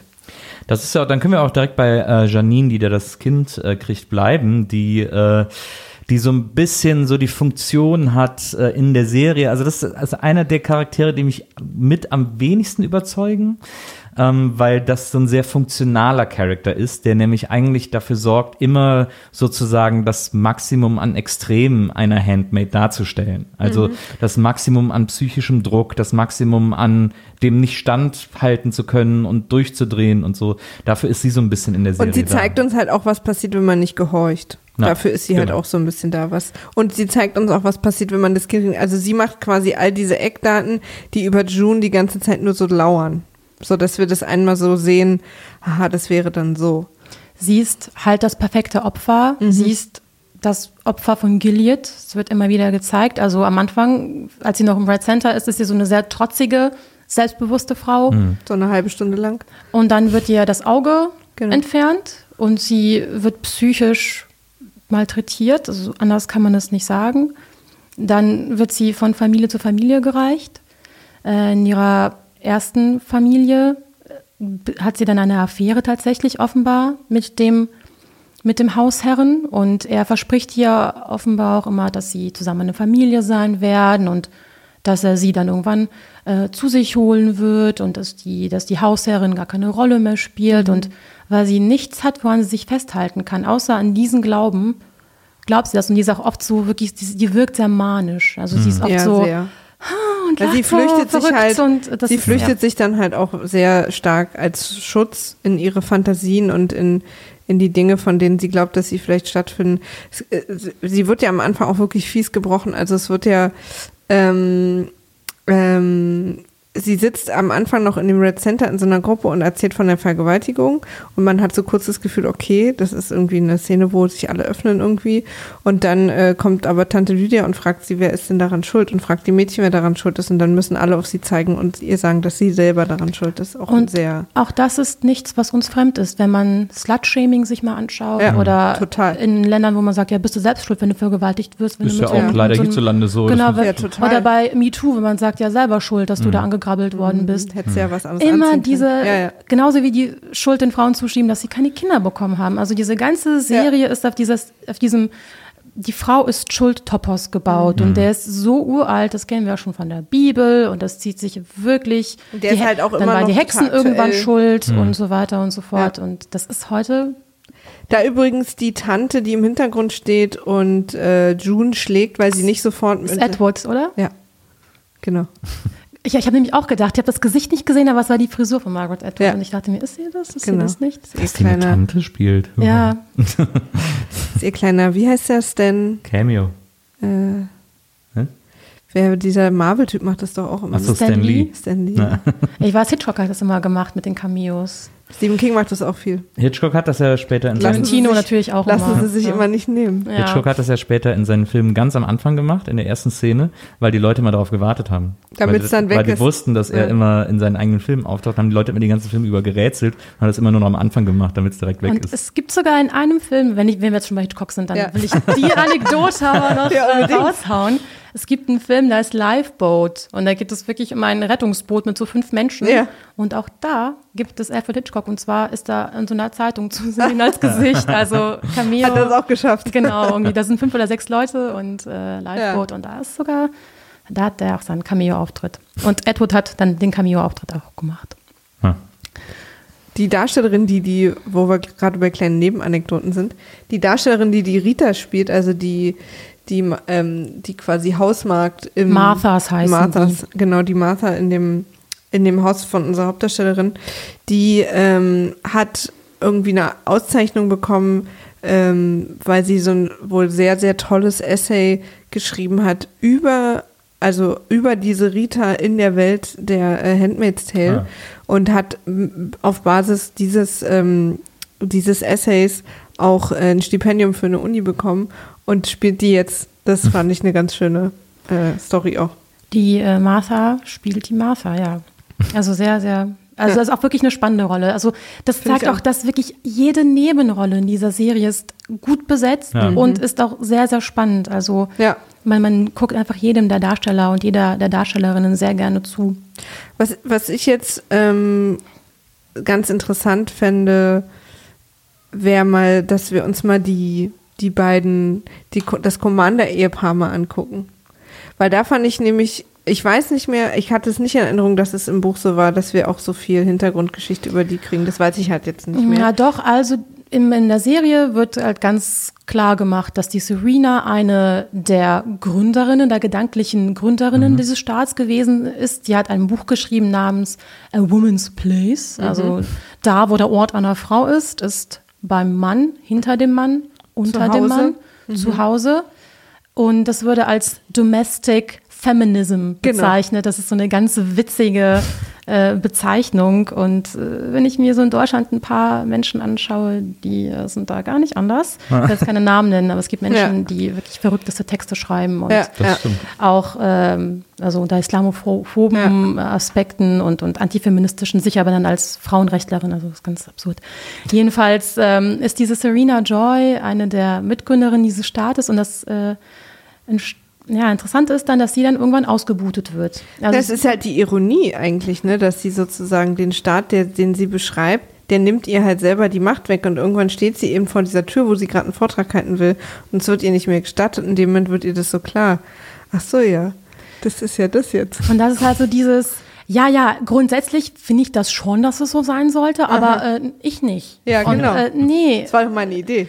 Genau. Also, nee, liebe Serena, so läuft das Ja. dann nicht. Wenn du schon Frauen fertig machst, dann wirst du halt auch fertig gemacht, weil guck dich an, du bist eine Frau. Mhm. Ja. Also es ist halt sich ins eigene Fleisch schneiden und Genau, also Serena wird in der Serie schon explizit dargestellt, also als Gründerin dieses, dieses Staates mit, mitunter. Und im Buch kommt sie vor als so eine evangelikale Sängerin, die irgendwie eine Sendung im Fernsehen hatte. Ah. Und dann erinnert sich June, ach so, daher kenne ich die, weil die irgendwie sie Ist auch viel älter im Buch. Genau, also die ist eine sie unfassbar schöne. Frau in, in der Serie, eine sehr, sehr schöne, Mhm. anmutige, große, blonde, Yvonne Stakowski heißt sie, glaube ich, ist Mhm. eine australische Darstellerin. So, auch eine sehr spannende Figur. Mhm. ähm, Die ist mir auch am unklarsten. Weil sie manchmal zeigt sie so weiche Momente und dann weiß ich aber nicht, ist es jetzt ist, sucht sie quasi auch irgendwie Liebe oder ist das alles Berechnung, als sie ihr zum Beispiel auch dieses, ähm, dieses Spieluhr mitbringt oder auch so zwischendurch und dann ist sie aber wieder auch wahnsinnig sadistisch, also psychisch sadistisch vor allen Dingen, äh, auch körperlich, aber mehr psychisch dann am Ende mit der Tochter. Also es sind so Sachen, die checke ich so am wenigsten nicht. Aber wahrscheinlich soll, also, oder wie ich das jetzt für mich interpretiert habe, ist, ist, dass sie natürlich auch total zwiegespalten ist in diesem Staat, so, den sie einerseits unterstützt hat, sie will ihren Mann unterstützen, andererseits nimmt sie sich aber selber die Luft zum Atmen damit. Also das ist. Ja, sie ist, ja, sie glaubt an Gilead. Sie glaubt, dass die Bibel und die Religion die einzigen Wege sind, um aus der Krise herauszukommen. Und sie sagt, Frauen müssen immer Opfer bringen. Das ist also ihr Opfer, das sie bringt, dass sie nicht lesen darf und so weiter. Und dass sie an Macht verliert, das auch. Aber sie gefällt sich dann schon an der Seite ihres Mannes. Das findet sie gar nicht so verkehrt, zumindest am Anfang nicht. Dann wird später auch noch ein bisschen, da wird sie auch ein bisschen kritischer. Ja, sie ist wirklich ein undurchsichtiger Charakter. Und das ist, glaube ich, das, was sie so menschlich macht. Also einerseits ist sie ein schlimmes Monster mhm. mit dem, was sie tut. Aber wir haben ja eben von dieser Krankenhausszene gesprochen. Also als June ihr erstes Kind bekommt, ja. dass es eine Frau gibt, die das Kind klaut. Und diese Verzweiflung, dass ich kann kein Kind haben, das treibt sie dann zu Unmenschlichkeiten. Mhm. Und das ist halt das, was sie antreibt, weil sie im Endeffekt denkt, Gott hat es so gesehen, ich bin eh mit Gott im Reinen, äh, im Rein, da kann mir nichts passieren und ich glaube, das ist das, was sie aufrechterhält. Und für sie ist ja vor allen Dingen auch unklar, ob sie eigentlich unfruchtbar ist oder nicht. Es wird in der, in der zweiten Staffel wird klar gemacht, was da ja. Die Sache ist. Ich verrate es mal wieder nicht. ich glaube, sie denkt auch ein bisschen, äh, dass äh, ein Kind, was ja zu so einer richtigen Familie gehört, wenn sie endlich eins bekommt, sei es durch die Handmaid, aber es ist ja dann ihr Kind, dass das auch wieder so die Familie so ein bisschen äh, ins Lot rückt, weil äh, mit ihrem Mann, dem Commander, läuft es nicht mehr so richtig gut wie früher. Man sieht so ein bisschen so Flashbacks, wie happy die am Anfang waren und was die für ein aufgeregtes Paar waren und auch ähnliche Interessen hatten und ähnliche Ziele hatten und so. Interesse ähm, Bibel. Genau. Und wie das aber so auseinander. Aber auch so Respekt füreinander. Ja, also aber, wie das, aber wie das dann so auseinandergedriftet ist äh, und sie jetzt sich eigentlich auch so getrennt schlafen und irgendwie nur noch abends auch nur noch in getrennten Zimmern abhängen und gar nicht mehr wissen, was der andere macht und auch eher so abgeturnt sind vom anderen. Ähm, so ist es heute und da ist, glaube ich, ihre Hoffnung, ihr Gedanke auch so ein bisschen, dass ein Kind, was so dazugehört zu diesem Vater-Mutter-Kind-Bild, äh, das wieder so ein bisschen zurechtrückt und auch ihr Familienleben wieder so ein bisschen zurechtrückt und die beiden wieder ein bisschen näher zueinander bringt. Dabei sind sie aber das klassische Gilead-Vorzeigepaar, weil Romantik ist auch verboten in dieser Gesellschaft. Mhm. Also man darf sich nicht verlieben und auch nicht eine romantische Ehe eingehen. Das ist untersagt, auch keine romantischen Gefühle. Und in dem Sinne ist es schon konsequent, dass sie dann getrennte Betten haben und auch nicht mehr miteinander schlafen und so weiter und so fort. Mhm. Ja, es ist also, also sie ist auf jeden Fall auch sehr unglücklich. Und äh, zwischendurch, ich glaube, ich weiß gar nicht, in welcher Folge das war, weil wir die jetzt so alle am Stück geguckt haben, kann ich die gar nicht mehr auseinanderhalten. Aber zwischendurch dachten wir beide mal kurz, vielleicht wird sie so eine Art äh, Gehilfin auch. Und zum Schluss, ähm, also zum Ende der Staffel, äh, ist ja ist June dann schwanger. Also es hat geklappt. Wie das geklappt hat, da reden wir auch gleich noch drüber. Das ist ein Charakter, den wir auch noch gar nicht erwähnt haben. Ähm, und sie versucht quasi, also sie sieht so ein bisschen, dass ähm, June anfängt, Kontrolle über sie zu haben, weil sie jetzt schwanger ist, dass sie sofort viel rebellischer wird. Diese, diese eine kleine Szene an der Badewanne, wo sie gerade erfahren, dass sie schwanger ist, wo sie ihr dann schon quasi widerspricht und sagt, glaub, glauben Sie wirklich, ich habe für dieses Kind äh, gebetet, ein Kind in diese Familie zu setzen?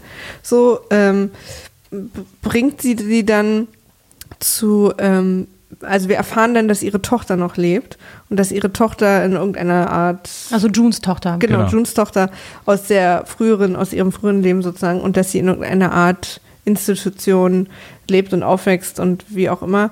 Ähm, und sie darf sie aus dem, also sie sieht sie aus dem Auto raus, sie darf aber nicht aus dem Auto raus und flippt natürlich total aus. Und, ähm, und ähm, dann steigt, ähm, steigt Serena wieder ein ins Auto und sagt ihr im Prinzip, solange du dich um mein Baby in dir drin kümmerst, passiert deinem Baby hier draußen nichts. Also droht ihr einfach und äh, verzieht auch keine Miene bei dem ganzen Schmerz und der ganzen Wut, die dann passiert. Und äh, da merkt man wieder, okay, also falls es da mal irgendwo eine zwischenmenschliche, ist die jetzt hier in dem Moment auf jeden Fall zerbrochen. Das ist auch eine meiner liebsten Szenen dann, was danach passiert. Und als June anfängt, sie aufs, aufs Schlimmste zu Ja. beschimpfen, also da die Wörter will ich jetzt alle nicht in den, in den Mund nehmen, aber ich weiß nicht, ob ihr von Metal Jacket kennt ja. Und den Ausbilder. Ja. Es, kommt schon gut ran. Ja. Also die packt wirklich alle Weil man merkt so schmutzigen richtig, dass Wörter so aus und macht sie Jahre so, von- die Serena wird so beleidigt. Ja, und die ist so ganz kalt, jetzt fahren sich abperlen, ist mir doch egal. fährt das Fenster hoch. Genau, und June rastet hinten aus. Und das ist etwas, was ich in der Serie auch so liebe. Äh, fluchende Frauen. Das ist auch nicht so super gewöhnlich ist Ja. in Serien. Und die June, die flucht auch mal gerne. Also Ja. es Am wird Anfang ja, nur im Kopf.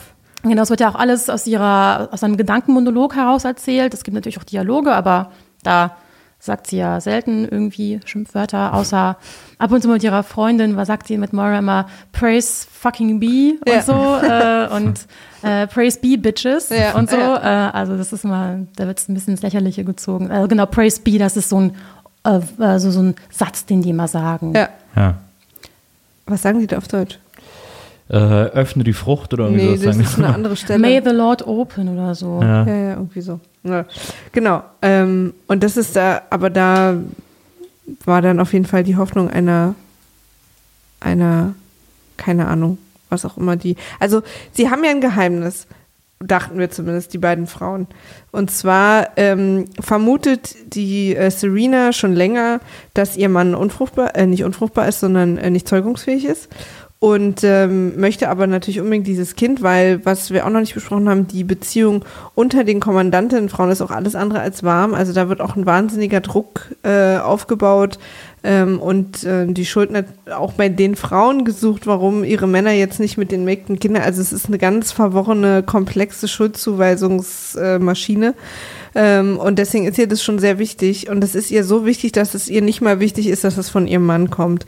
Und deswegen verkuppelt sie sie ähm, quasi oder ver, ver, ver, ähm, br- bringt sie zum Fahrer Nick.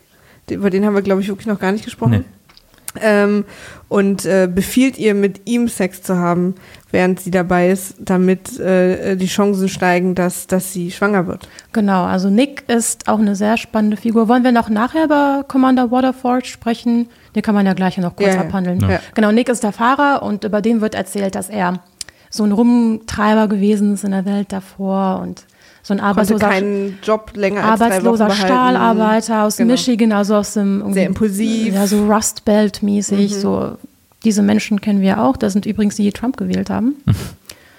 Und er wird dann angeworben von diesen Gilead-Machern, von den Machern dieses Staates Mhm. und steigt dann auf, weil die merken, okay, der ist nicht nur ein guter Fahrer, sondern auch sehr vertrauenswürdig und kommt dann zum Commander Waterford als Fahrer. Und man muss halt auch wissen, dass die Waterfords eine sehr wichtige Familie unter den sehr wichtigen Familien sind. Also der ist einer der allerwichtigsten Commander.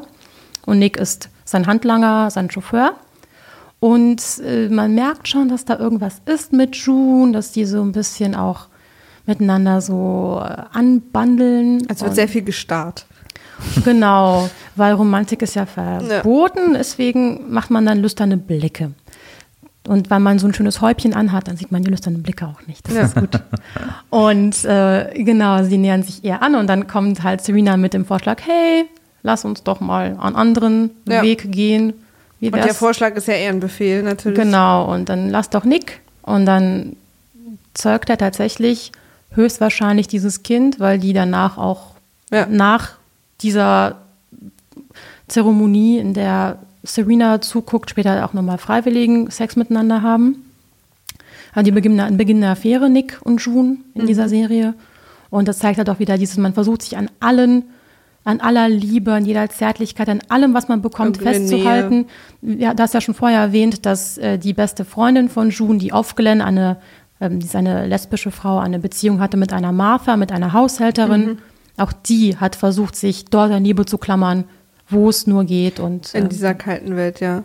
Und ähm, ähm, genau, der Nick ist aber auf eine Art und Weise, steht er ja fast sogar noch über dem Commander, weil er wiederum beauftragt wurde von dem von dem Anführer dieser, dieses äh, Distrikts, ich weiß gar nicht, ob wir seinen Namen kennen, auf den jeden Fall, ähm, dass er auch ein Auge auf den Commander und seine Frau haben soll. Also er gehört sozusagen zu der, zu den Augen, die im Prinzip vergleichbar sind mit der Stasi, äh, die wiederum irgendwie über allen stehen. Also auch wenn der Commander sich was äh, äh, zu Schulden kommen lassen, würde er das auch weitergeben. Was er aber irgendwie auch nicht macht, weil der Commander schon als er mit June da in dieses, ähm, in dieses Bordell fährt, äh, und das scheint er ja nicht zum ersten Mal gemacht zu haben, also er ist ja da sehr bekannt. Das ist vielleicht was, was dann irgendwie geduldet wird oder zumindest meldet er das nicht weiter. Ähm, und also solche Sachen passieren, aber Nick ist quasi, äh, und das ist dem Commander, glaube ich, auch gar nicht so klar, dass er unter Beobachtung von seinem Fahrer steht. Und Nick sucht sich auch sehr genau aus, wen er meldet und wen er nicht meldet. Und Klar, weil er sich ja teilweise auch sonst selber melden würde. man ahnt auch, dass er vielleicht auch Verbindungen zum Widerstand hat. Ich weiß nicht, ob wir davon gesprochen haben, aber es gibt auch eine Widerstandsbewegung. Ja, haben wir noch nicht, Ein genau. Untergrund in Mayday. Handmaid's Tale. Mayday ist das, heißen die, oder ist das Passwort von Mayday, also vom französischen Hilf mir. Mhm. Und äh, genau, es gibt diese Untergrundformation und man weiß nicht genau, ob denn der Nick vielleicht auch noch Teil davon ist. Also, dass er so ein Doppelagent ist. Ja, ist. Doppelagent, genau. Ja, das ist ja auch in dem Buch sehr offen und sehr spannend gehalten. Also, ähm, dass, dass einem immer unklar ist, was ist eigentlich sein Spiel, was ist eigentlich sein Game. Manchmal, und das finde ich, kann der Schauspieler auch gut, weil ich habe auch überhaupt nicht gewusst. Also es wird sehr viel wirklich gestarrt. Also Essen erinnert mich so sehr oft an Napoleon Dynamite, äh, ehrlich gesagt, der immer so ein bisschen blöd aus der Wäsche guckt und immer so leicht duckfacig, äh, äh, wo man auch nicht weiß, keine ist, Miene es jetzt, verzieht. ist es jetzt Tiefe oder ist er einfach nicht? ja, genau. Guckt einfach unfassbar gut. Ich habe letztens nochmal The Social Network geschaut und dann hat er mitgespielt. Ich so, ne, das ist doch hier der Nick. Ja, man vergisst es und das ist wirklich ne? der original gleiche Blick. Es ist Vielleicht ist unfassbar. es schon sehr. Ich glaube, Das Signature Bild. ja, Signature Move. So. mm, Ich gucke Warte mal, einfach. der Typ, der hat auch immer so komisch Steel. geguckt in dem Film, hol den mal hier ran. Einfach niemand, der komisch guckt. Ah, hier, hier, da Ja. Social Networks. genau, also der ist auch echt ein ganz cooler Ja. Schauspieler und der lacht auch nie und so. Nee, der ist nicht. ganz ernst da. Ist ja auch interessant, dass er immer, wenn er mit dem äh, Commander da in diesen Puff fährt, äh, in diese verbotene Zone, wo eigentlich keine Frauen hin dürfen, wo der Commander June mitnimmt, dann ist, äh, während der Commander sich dann da verlustiert, sitzt Nick immer in der Küche, offensichtlich mit einer Martha, die so eine Ex von ihm ist oder so, und dealt. Der bringt den irgendwie so Medikamente mit und kriegt dafür Schnaps und Alkohol und so. Drogen, Ja. Schwangerschaftstests vertickt Genau. da. Genau. Genau. also nochmal äh, zu, zu, zu dem Bordell, das ist auch ganz interessant. Was wir noch nicht erwähnt haben, ist, dass June im, in der, im Laufe der Serie eine intimere Beziehung mit ihrem Commander eingeht. Irgendwann wird ihr von Nick gesagt, komm mal runter in sein Zimmer, er will dich sehen. Das ist eigentlich höchst verboten. Sie darf nie mit dem Commander allein sein eigentlich. Niemals. Sie darf mit ihm nicht mal privat sprechen, gar nichts. Und sie denkt, oh Gott, jetzt werde ich hier bestraft. Und dann geht sie runter und hat Angst und dann will er mit ihr Scrabble spielen. Ein, Ist ja unter Umständen auch eine Bestrafung. Genau, also ist je nachdem, mit wem man das spielen muss. ist, genau, es ist halt ein Spiel, wo man lesen muss. Das Ja. zeigt auch wieder, dieser Commander, auch wenn er so ein hohes Tier ist, auch er hat so seine Schlupflöcher. Ja. Also es so fängt seine Schwächen. Genau, es fängt mit dem Scrabble-Spielen an und man merkt so, okay, er kann eigentlich auch nicht so gut Sex haben, wenn er die Person nicht so gut kennt. Das ist ja in der normalen Welt oft mh, auch ähnlich vielleicht. Ähm, Hoffentlich. Also vor, ja, vor allem, wenn man halt irgendwie ein Kind zeugen will, ist es vielleicht nicht so ganz schlecht. Jedenfalls spielen sie Scrabble. Irgendwann schenkt er ihr dann ein, eine Zeitschrift. Ja, ein Modemagazin. Genau, so ein Frauenmagazin. Und irgendwann nimmt er sie dann mit ins Bordell, wo die sogenannten Jezebels arbeiten. Und das Spannende an den Jezebels ist, also es ist sehr viel spannend in der Serie, aber die Jezebels sind ganz besondere Frauen. Die arbeiten in diesem Bordell, sind Prostituierte und waren in ihrem vorherigen Leben eigentlich Staatsanwältinnen, Uniprofessorinnen, Frauen, die sehr gebildet waren und die dürfen sich dann die Birne mit Drogen vollhauen und äh, den Commandern äh, zu Diensten stehen in diesem Bordell. Und eigentlich sind auch Bordelle verboten, aber es gibt Schlupflöcher und jeder, der von ihnen weiß, nutzt sie. Ja, er meinte dann auch der Commander, weil sie meinte dann auch, ist sowas nicht verboten? Dann meinte er, wir sind ja alle nur Menschen. Genau. Wo man dann sofort, ja, also die, die ihr halt entschieden habt, dass sie Menschen sein dürfen. Der Rest halt nicht. Genau, die Männer dürfen menschlich sein. Genau. Die, die dürfen auch mal einfach mal loslassen. Ja, die dürfen noch mal so ein Manhattan dann trinken. So, also da wird mal richtig mit den Jungs trifft man sich und er kennt ja auch ihn. Also in dem Modell darf man jetzt auch nicht, ne, ist jetzt nicht so eine Ice White Shut Situation, wo alle irgendwie Masken, damit sich keiner kennt, sondern die grüßen sich auch. Also das ist quasi so ein offenes Geheimnis. Deswegen habe ich auch überhaupt nicht verstanden, warum er sie so reingeschmuggelt hat, weil Ja, damit man. Ähm, aber ja, wahrscheinlich dürfen sie eigentlich keine mitbringen. Genau, also der, der Die tut ja so, als wenn da. sie eine Prostituierte von dort wäre und Ja, das ja, kontrolliert stimmt. ja wirklich Stimmt. keiner. Er sagt ja dann auch, er hat sie für die ganze Nacht gemietet, als jemand anders Interesse anmeldet. Und, Und so. dann äh, gibt es so eine ganz widerwärtige Szene, wo er im Vorfeld ihr die Beine rasiert. Das ist so, oh, also Mhm. da muss ich halt auch so an, an die Bibel denken, wie Jesus irgendwie äh, die Füße wäscht, so einem Ja. Leprakranken oder einem Kranken. Und ah, das ist so. Er ist halt uah. wahnsinnig und das, das Wort ist eigentlich nicht stark genug dafür, aber es ist das was. Er ist wahnsinnig so dieses gönnerische, herablassende, dass er, dass er ihr auch quasi eben, dass er denkt, dass sie sich gar nicht mehr einkriegt vor Freude, dass er jetzt eine Modezeitschrift in die Hand schickt oder ihr ein hübsches Kleid gibt und so. Also er denkt irgendwie, ich öffne der Kleinen jetzt hier mal irgendwie diese aufregende Welt. Und ich finde, das Bedrohliche an ihm ist ja, dass er, also was ich dachte, als er sie zu sich gerufen hat, das erste Mal, dass er sie da jetzt irgendwie auch vergewaltigt oder irgendwie Dinge mit ihr tut, die er quasi nicht machen will, wenn die Frau, seine Frau guckt oder so. Äh, aber ich fand es ja so bedrohlich, dass er spielt jetzt so Scrabble mit ihr, sie spielen, treffen sich ja dann auch, also sie meinte irgendwann, das war das 34. Spiel oder so, dass man, das ist so, dass man überhaupt nicht weiß, was macht er da eigentlich und dann fangen dann so kleine komische Sachen, als er dann wütend auf sie wird, muss sie ihn, ähm, um bleiben zu dürfen, so küssen, dass er es ihr abnimmt. Also so Sachen, die so auf ganz anderen Ebenen auch wahnsinnig furchtbar sind. Und, ähm, und dann eben, wie du auch sagst, mit dem Rasieren, also auch diese körperlichen Sachen, die sich fast in, im Rahmen dieser Serie noch übergriffiger anfühlen als diese Zeremonie irgendwie. Und er wird ganz toll von Ralph Fine gespielt. Von Joseph Shakespeare. Joseph Fine, Ja. genau, von dem äh, Shakespeare in Love Fine. Genau. Genau, genau. Und der spielt das Nicht wirklich. der Voldemort. Genau, genau, genau. Brüder. Ach, ich verwechsel Ja, der macht das auch gut, immer. weil der hat eigentlich ein nettes Gesicht, was es dann noch so viel perfider macht, wenn er dann, gerade wenn er wütend wird, also er kann das auch überhaupt nicht, wenn er merkt, dass ihm irgendwer seine Macht anzweifelt oder irgendwie seine Position oder ihn nicht ernst nimmt. Also er muss immer wahnsinnig ernst genommen werden, das ist ihm sehr wichtig.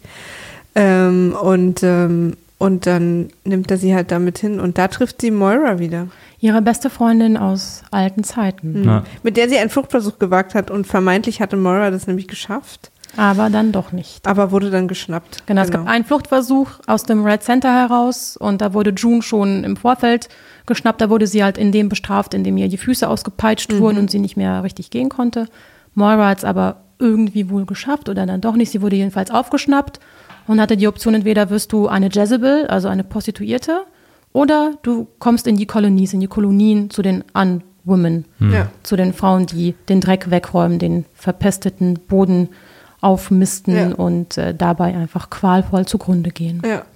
Und hat sich dann fürs, fürs Bordell entschieden. Und äh, Jezebel ist ja auch so ein biblischer Name, ne? Ist ja auch irgendwie, irgendwie Mhm. biblische Figur oder so. Was ich so interessant fand an der Serie jetzt, ich habe die ja auch das erste Mal gesehen, ich kannte die Story vorher nicht, wie gesagt, und so, und habe jetzt, habe das das erste Mal irgendwie alles gesehen und erlebt und so. Was ich so interessant finde, ist, es gibt ja permanent ganz klar religiöse Bezüge. Es wird andauernd aus der Bibel zitiert. Äh, jeden Tag sagen die irgendwie, äh, als Begrüßungsfloskel gibt's auch so äh, christlich bezogene, äh, religiös motivierte Begrüßungen. Ähm, alles wird religiös begründet, alles, was sie machen. Die äh, Machthaber sind stark religiös.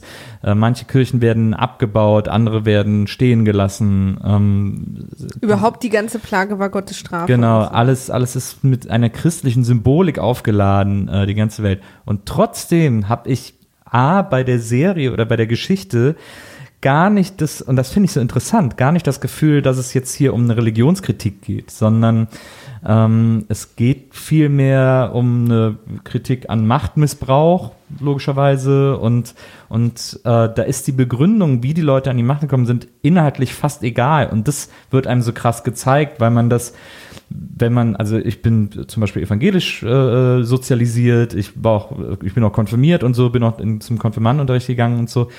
Was da passiert, obwohl es sozusagen also äh, nominell der gleiche christliche Gott ist, äh, über den ich damals irgendwie auch in der Bibel gelesen habe und gelernt habe, hat das nichts mit Kirche zu tun, was die da machen oder was die daraus machen. Es ist niemals barmherzig, es ist niemals äh, nächstenliebend, sondern es ist immer nur darauf bedacht, das Wort Gottes so zu drehen, dass es den eigenen Machtoptionen in die Hände spielt und ist deswegen eben ja unchristlich as fuck irgendwie sozusagen, weil es weil es nichts mit, mit christlicher, mit der christlichen Idee zu tun hat. Man nimmt sich halt das aus der Bibel, was man toll findet. Äh, okay, ich will eine Mistress haben, also nehme ich dir eine Szene, wo ich irgendwelche Frauen schwängern darf.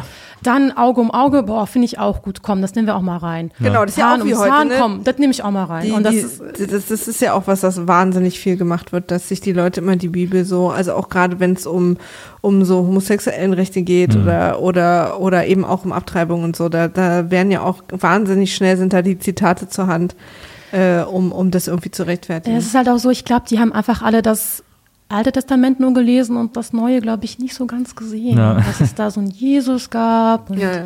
Naja, ich habe, das ist, aber auch das ist, es gibt auch eine Partei bei uns in Deutschland, die hat ein C in ihrem Ja. Namen und die macht auch oft nicht so ganz christliche Sachen. Ja. Also dafür für sie auch kritisiert wird. Es ist halt, Wir sehen ja auch, glaube Ja. ich, was das ist die erste oder zweite Folge gleich, wie auch diese Kirche da im Hintergrund abgerissen wird und so. Also genau, so, weil das sind halt, ich glaube, die sind Puritaner, die sind ja eher evangelisch und die, die sprechen ja von der St. Patrick's Cathedral in Genau. New York und das ist eine katholische Kirche. Das heißt, die reißen die katholischen Kirchen, ja, glaube ich, ja, ab. Genau.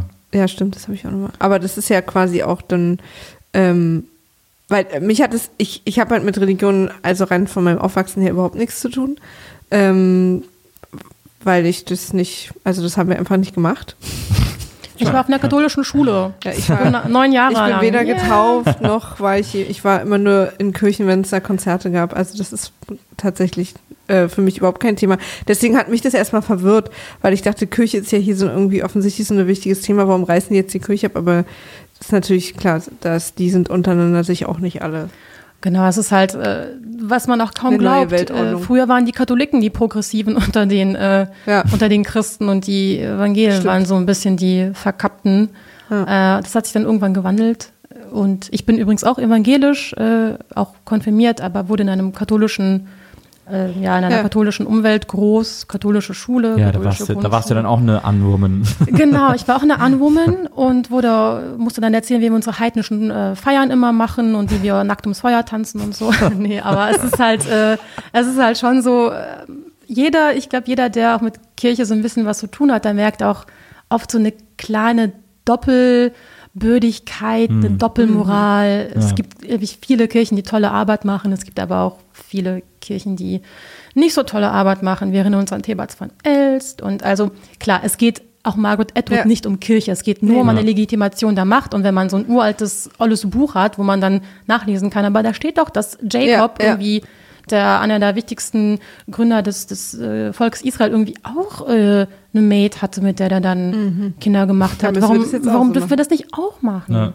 Aber man sieht ja auch diese Doppelmoraligkeit, finde ich, in dieser einen Szene, äh, in diesem einen Flashback, wo die äh, drei dieser neuen Anführer, inklusive unserem äh, Fred, äh, in dem Auto sitzen und sich überlegen, können wir das durchziehen mit dieser Sache? Wie erklären wir das unseren Frauen? Und dann äh, machen sie wirklich so, eine- so eine Art Marketing-Brainstorming, dass ist sie, so ja, witzig, wir ja. müssen das, lasst uns das doch zeremoniell hängen, dann können wir das unseren Frauen irgendwie verkaufen und so. Und dann beglückwünschen sie sich gegenseitig, dass sie so eine geniale Marketingstrategie entworfen haben, wie sie es durchkriegen, dass sie quasi mit den Mägden schlafen können und nicht mit ihren Frauen.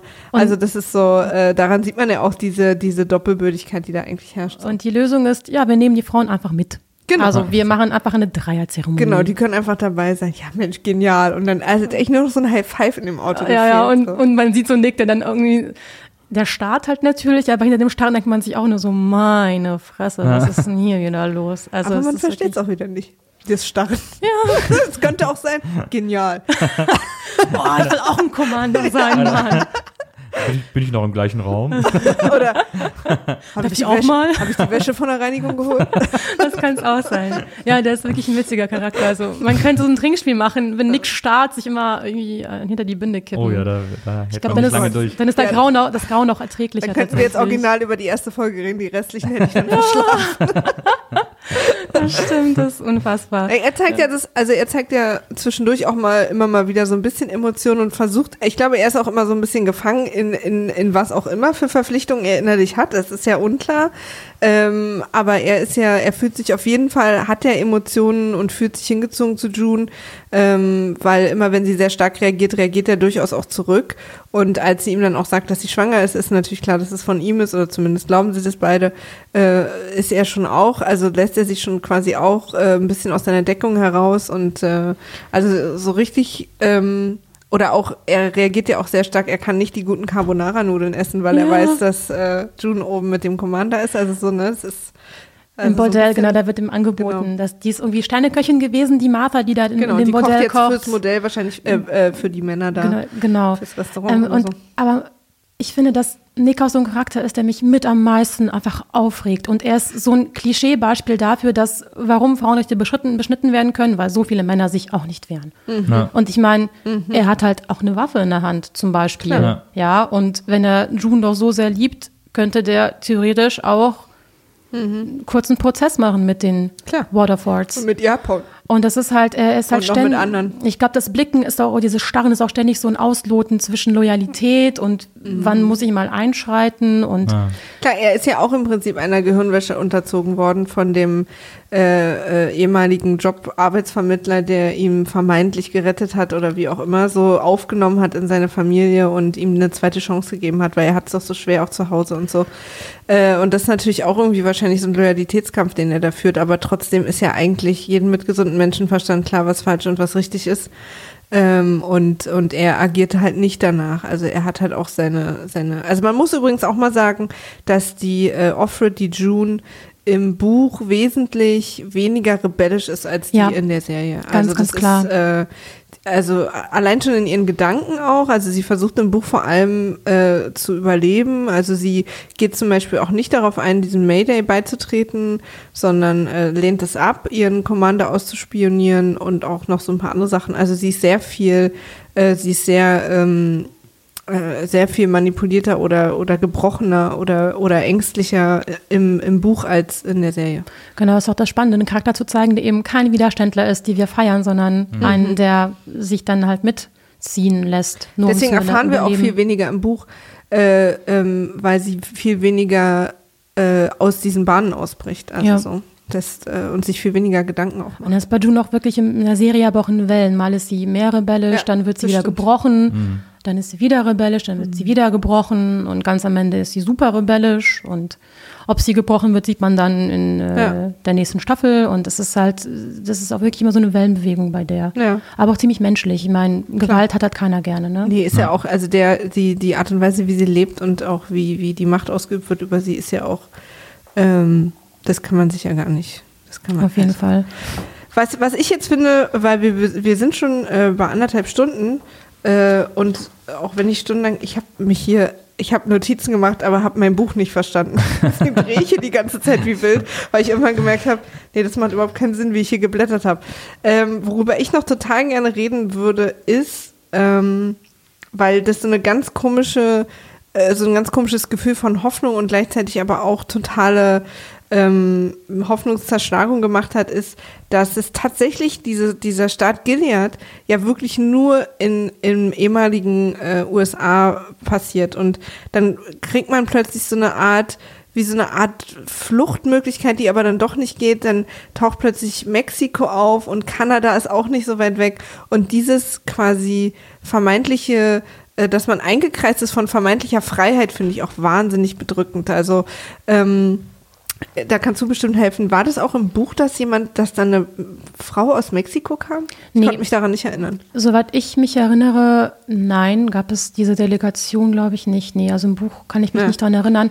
Das Spannende an dieser Delegation aus Mexiko, die dann in der Serie auftaucht, ist ja, dass die Handel betreiben wollen. Und dann irgendwann Genau. sagt auch halt eine der Mägde, was glaubst du denn, was sie handeln Ja. wollen, Gilead? Die haben nichts. Ja. Die sind ein blöder Staat. Es gibt genau eine Sache. Nur eine Sache und das sind wir. Genau. Nur wir. Wir können Kinder zeugen. Genau, sollte man vielleicht kurz äh, erklären. Also der, ähm, der hat ja, der, der Fred, äh, der hat ja einen sehr hohen, Waterford hat ja einen sehr hohen Posten äh, in der Regierung in Gilead inne und ähm, hat dann sozusagen einen Abend, berichtet er so ein Dinner aus bei sich zu Hause für eine mexikanische Handelsdelegation, weil ähm, es wichtig ist, äh, auch die eben die Beziehung zu den Nachbarstaaten irgendwie aufrechtzuerhalten und weil sie ja auch was wollen, ich weiß eigentlich gar nicht was, habe ich, ich glaube, es ging auch um, na, nee. Ja, es geht auch darum, dass man Legitimation findet. Jeder Ja. Unrechtsstaat will ja auch, dass es andere Staaten gibt, die dann irgendwie äh, sein Existenzrecht irgendwie. Gerade an der Grenze, ja. damit es dann natürlich so wenig wie möglich Konflikte gibt. Wenn man jetzt zum Beispiel an Oder auch Nordkorea. Auslieferung wahrscheinlich. Ja, wenn man so, jetzt ne? an Nordkorea denkt, das war für Kim Jong-un natürlich ein Coup, wenn er jetzt mit Trump irgendwie, dass Trump sagt, hey, ist ein cooler Leader Ja. und so, bester Mann, den das Volk sich wünschen kann und so. Das ist, je, also Regime wünschen sich natürlich von anderen ausländischen Ja. Staaten akzeptiert zu werden. Ja, weil das Wort Handel so oft viel dachte ich, hatte ich irgendwie kurz letztens mal Ist nicht irgendwann auch um Orangen?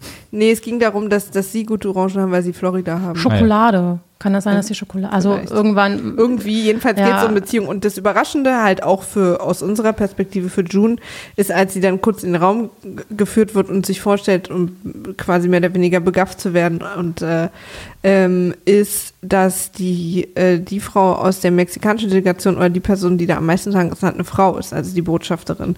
Das ist, auch für mich war das eine totale Überraschung. Man war ist schon so auf diese Serie, auf diese Welt so geprägt, dass hier die Männer jetzt und die Frauen irgendwie gar nichts mehr. Und dann ähm, fragt sie sie, will halt ihre ehrliche Meinung, bist du hier glücklich? Ist das in dem, was du gewählt hast? Und sie lügt und äh, tut so, als wäre es so, wobei diese zweieinhalb Stunden, die sie sie angestarrt hat, bevor sie Ja gesagt hat, wo ich sagte, okay, also. aber also wer es jetzt nicht versteht, weil wir der, müssen- Science. ja, ja, wir müssen natürlich aber jeden Gesichtsausdruck mal sehen, der jetzt erwartet, was sie sagt. Aber ich dachte so, okay, Leute, da hätte ich mir jetzt einen Kaffee machen können und meinen Master doch noch schnell schreiben können in der Zeit. Ähm, und dann gibt's eine, eben abends eine große Veranstaltung, eine große äh, äh, Gala, wo alle Handmaids eingeladen werden, allerdings nur die Unversehrten. Genau, die mit dem kaputten Auge nicht und die mit Genau. dem abgetrennten Finger auch nicht, weil man will ja nicht zeigen, dass man gewalttätig Da ist. ist ja auch die Tante Lydia. Äh, Ja. Man will sich ja nach außen hin schön präsentieren. Wenn Ja. wir uns an die Olympischen Spiele in, in Berlin 36 erinnern, man will ja den, den Anschein erregen, dass man gar nicht Alles- so böse ist. Ja. Und, ähm, Alles ist hübsch, alles ist schön. Und, ähm, und während dieser Veranstaltung, wie du schon gesagt hast, äh, wird halt klar, worum es hier eigentlich, was eigentlich die Handelsware ist.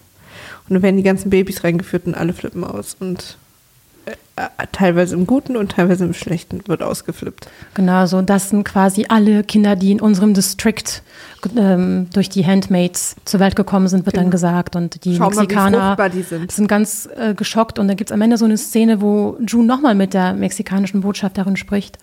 Und äh, dann packt June aus und sagt, wir leben hier in einem, es ist furchtbar, es ist ein bestialisches Land, wir werden hier versklavt und vergewaltigt und das ist ein Albtraum und dann sagt sie, bitte helf, helfen Sie uns, Sie können es doch hier nicht so lassen. Und dann sagt die mexikanische Botschafterin, ja, liebe June oder liebe Offred, ich komme aus einer Stadt, wo seit sechs Jahren keine Kinder mehr geboren sind. Meine Nation ist kurz vor dem Sterben. Und dann sagt June einen sehr klugen Satz, dafür ist meine Nation schon längst tot. Und ähm, genau, das zeigt halt, ja, einerseits, wie verzweifelt die Weltgemeinschaft ist angesichts der, der, der Lage, die sich ihnen stellt, der Umweltlage, der Konflikte. Und andererseits, dass man im Endeffekt auch als Staatengemeinschaft für Recht einstehen muss und das ist kein Rechtsstaat, der da in Gilead ist. Das einzige Gute, was für June dabei rumkommt, ist, dass der Assistent von der Botschafterin ihr sagt, äh, dass ihr Mann noch lebt und äh, ihr die Möglichkeit gibt, ihm eine Nachricht zukommen zu lassen. Genau, Luke hat überlebt Ja, und ist in Kanada. Genau. Wir dachten nämlich, das haben wir gar nicht erzählt, das ist natürlich auch ein Detail. Bei der Flucht damals äh, haben wir es quasi nur im Hintergrund schießen hören, aber was wir natürlich mittlerweile nach äh, HBO und diversen anderen Serien, wenn wir die Person nicht sterben sehen, ist sie wahrscheinlich nicht tot. Und selbst wenn sie tot ist, äh, ich sag nur Jon. Snow, kann sie auch wieder zurückkommen. ja, das stimmt. Nils, große Enttäuschung. Nils findet Game of Thrones wahnsinnig Game langweilig. of Thrones. Deswegen Menschen. guckt es nur ich. Du machst ja sogar einen Podcast. Ich oder? mache sogar einen Podcast. Ähm, ja, also äh, Genau, und Luke, die, die, die zweite, die zweite, ähm, wolltest du noch was zu Mexiko sagen? nee. Genau, weil jetzt, das ist quasi, weil wir über Orte reden gerade, der zweite Ort, der noch äh, Thema ist, äh, neben, als, als angrenzendes ist Kanada. Genau. Als, als so eine Art, ähm, na, wie so eine Art. Neues Amerika. Ja, also Ort es heißt ja auch. Little America, sie nennt es ja auch Little America.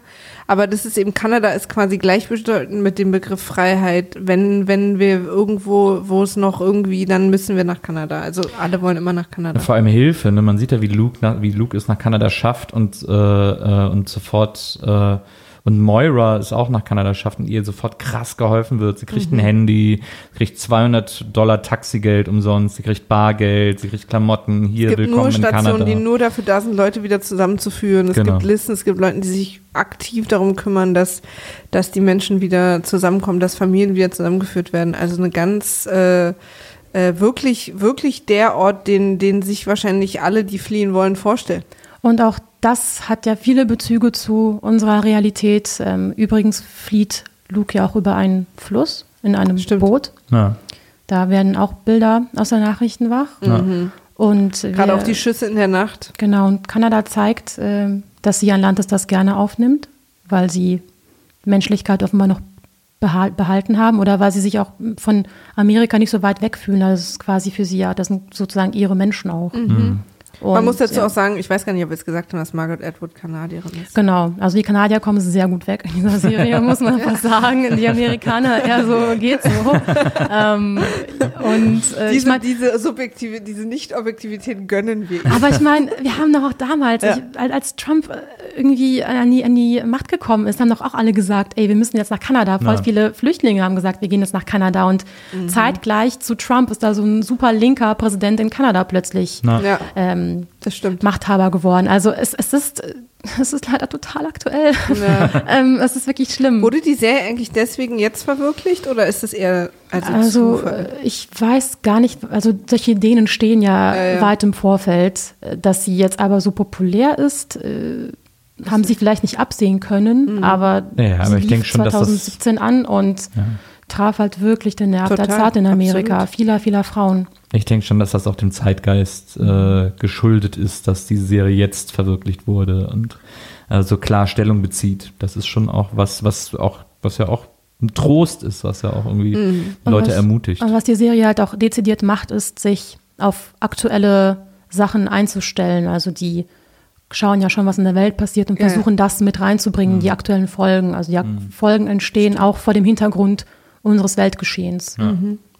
Ähm, neben dem natürlich fantastischen Inhalt der Serie, finde ich, ka- muss man, muss man unbedingt auch noch über den ästhetischen sprechen. Ich finde, dass die Serie wahnsinnig gut aussieht Ja. und wahnsinnig gut klingt. Also ähm, die musikalische Auswahl, aber auch die, das haben wir vorhin kurz angerissen, auch das Spiel mit, mit Licht und Dunkelheit und mit Farben und mit scharf und unscharf. Also immer wenn, eigentlich fast immer wenn June nicht genau weiß, wo sie ist, wissen wir es auch nicht. Ähm, ich erinnere mich da an die Szene, die kam jetzt relativ in einer der letzten beiden Folgen, die haben wir heute erst gesehen, wo sie quasi ankommt zum ersten Mal in diesem Red Center und alles ist verschwommen, sie sieht nur so vage, also weil wir auch wirklich so, manchmal, ich habe das manchmal so, wenn ich auch so, wenn ich träume, dass ich nicht so richtig schaffe, meinen Scha Blick scharf zu stellen und das ist wahnsinnig beängstigend und äh, diese, diese Situation, diese verschiedenen Situationen werden immer sehr, teilweise manchmal fällt es einem auf, manchmal ist es sehr unbewusst mit, ähm, mit Musik und Optik und Licht und Schatten und Farben unterstrichen, das finde ich macht die Serie auch wahnsinnig gut. Diese bestialischen Rituale, die es in dieser Welt gibt, werden so schön gezeigt. Das ist ja wirklich auch so ein Paradox, was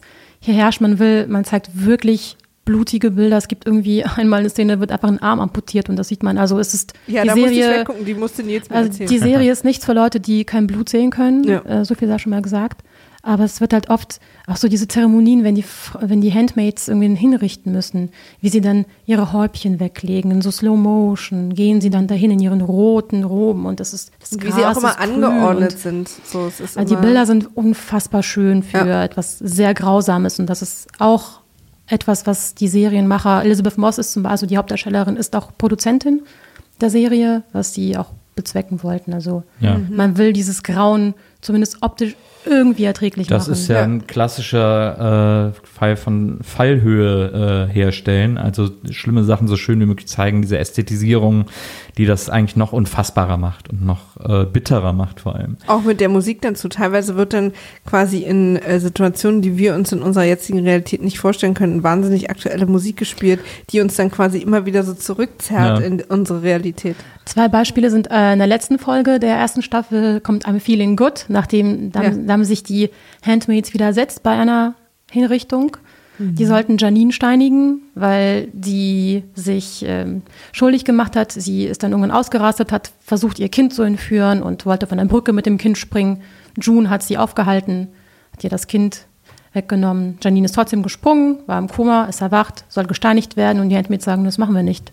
Die sagen, Entschuldigung, Tante Lydia, das können wir nicht. Stimmt, sie entschuldigen sich alle bei ihr auch so sehr rituelle, auch sogar die Verweigerung ist sehr rituell. Genau, und dann ähm, nehmen sie, dann nimmt June den Stein, hält den Arm nach vorne, lässt ihn fallen und dann geht sie und dann geht hinter ihr so eine rote Armee und dann äh, so in Slow Motion und dann kommt I'm Feeling Good, läuft dann währenddessen. Das ja auch textlich dann sehr prophetisch ist, weil es, weil die ja, Frage immer ist, it's a new dawn, it's a new Es day, fühlt it's sich so an wie, wie der Start der Revolution Genau. sozusagen, der Ja, Rebellion. Oder als sie dann ins Bordell kommen, kommt dann Jefferson Airplane Ja. mit äh, Alice. Also es ist halt so, okay, es geht um Drogenkonsum, okay. Aber auch dieses Mädchen, was in eine Höhle fällt, in der sie, also so dieses, dieses Traumland. Ja. Ja. Also die Musik passt unfassbar gut und auch das ist so aktuelle Musik. Also okay, Jefferson Airplane ist jetzt nicht so aktuell, aber Ja, ja. kennt halt fast jeder. Ja, ja. Äh, unterstreicht halt dieses, es ist modern, es ist unsere Welt, das ist Musik, die wir auch immer hören. Es ist und, jetzt Ja. im Prinzip, genau. Ja, Es ist vor allem sehr präzise ausgewählt, weil jetzt ist auch nicht zugekleistert. Also äh, maximal ist mal so ein äh, Originalsong in einer Folge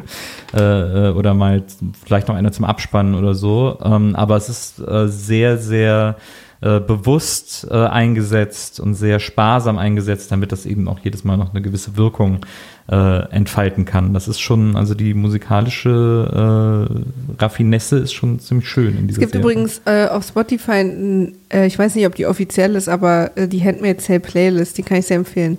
Die habe ich mir gestern runtergeladen und zum Joggen gehört. Das sind tolle Songs. Also da Ja. gibt's auch, ich hab, in der zweiten Folge kommt dann äh, Won't You Forget About Me. Genau. Ah ja, stimmt. Auch Also alle, die irgendwie Ja, ja, ja. Breakfast, Breakfast Club, Club. kennen, Ja, ja. 80er Jahre. Und das ist auch wieder so eine sehr hoffnungsvolle Szene am Ende der zweiten Folge. Und Mhm. ähm, Die Folge 7 endet übrigens mit einem äh, Song der Band Cigarettes After Sex und das ist ein wahnsinnig guter äh, Song von vor, weiß ich nicht, fünf, sechs Jahren oder so, der so ein bisschen Shoegaze-mäßig ist. Ja. Ähm, Und das ist auch eine sehr emotionale Szene, die es dann da gibt. Dann Ja. wird, erfährt nämlich Luke, dass June auch lebt. Stimmt. Und Genau. äh, Freut sich. er hat so eine ganz emotionale und meint, ich brauche ganz kurz Zeit für mich. Und dann ist Ja. er allein und man sieht die Tränen in seinen Augen und wie ergriffen er ist. Ja. Auch ganz, also wirklich jeder der Darsteller ist Mhm. ganz, ganz, ganz toll. Und dann kommt dieses, dieses Lied und ähm, ja, also die Serie ist ästhetisch auch sehr, sehr zu empfehlen. Ja. Musikalisch auch. Was man, was ich auch ganz ähm, als Buchleser äh, zu schätzen wusste, ist, dass die erste Staffel quasi, auch wenn sie natürlich all over the place war, musste sie ja sein. Also es, das Buch alleine ist ja inhaltlich äh, dann auch einfach zu kurz, aber endet haargenauso wie das Buch. Das, ähm, Mit dem gleichen Satz sogar. Ja. Also die sagt dann die Sätze, die auch im Buch. das, das, ähm, June, ja genau, du kannst den mal raus. Genau, ich kann es mal. Ich habe es nur auf Englisch, hoffe, das ist okay. Das, die Hörer das. das können sie. Natürlich. Wir hatten, wir hatten, unsere letzte Folge war sogar eine komplett englische Folge oder die vorletzte Folge. Also genau, in der letzten Szene, June und die anderen Handmaids haben sich geweigert, äh, Janine zu steinigen. Es, es gibt auch so eine witzige Szene, da sagt eine, oh nee, Steinigung, ich hasse Steinigung. Ja. Das ist Bevor dann echt so, noch nicht wissen, wie beim, steinigen wie müssen, beim ne? Leben des Genau. Brian irgendwie so, oh nein. Also wie die verrückte Steinigungsszene Ja, da. Also ja. es gibt immer wieder so witzige Momente tatsächlich. Dann weigern die sich und dann fährt die nach Hause und dann wartet sie, weil sie weiß, sie wird abgeführt werden.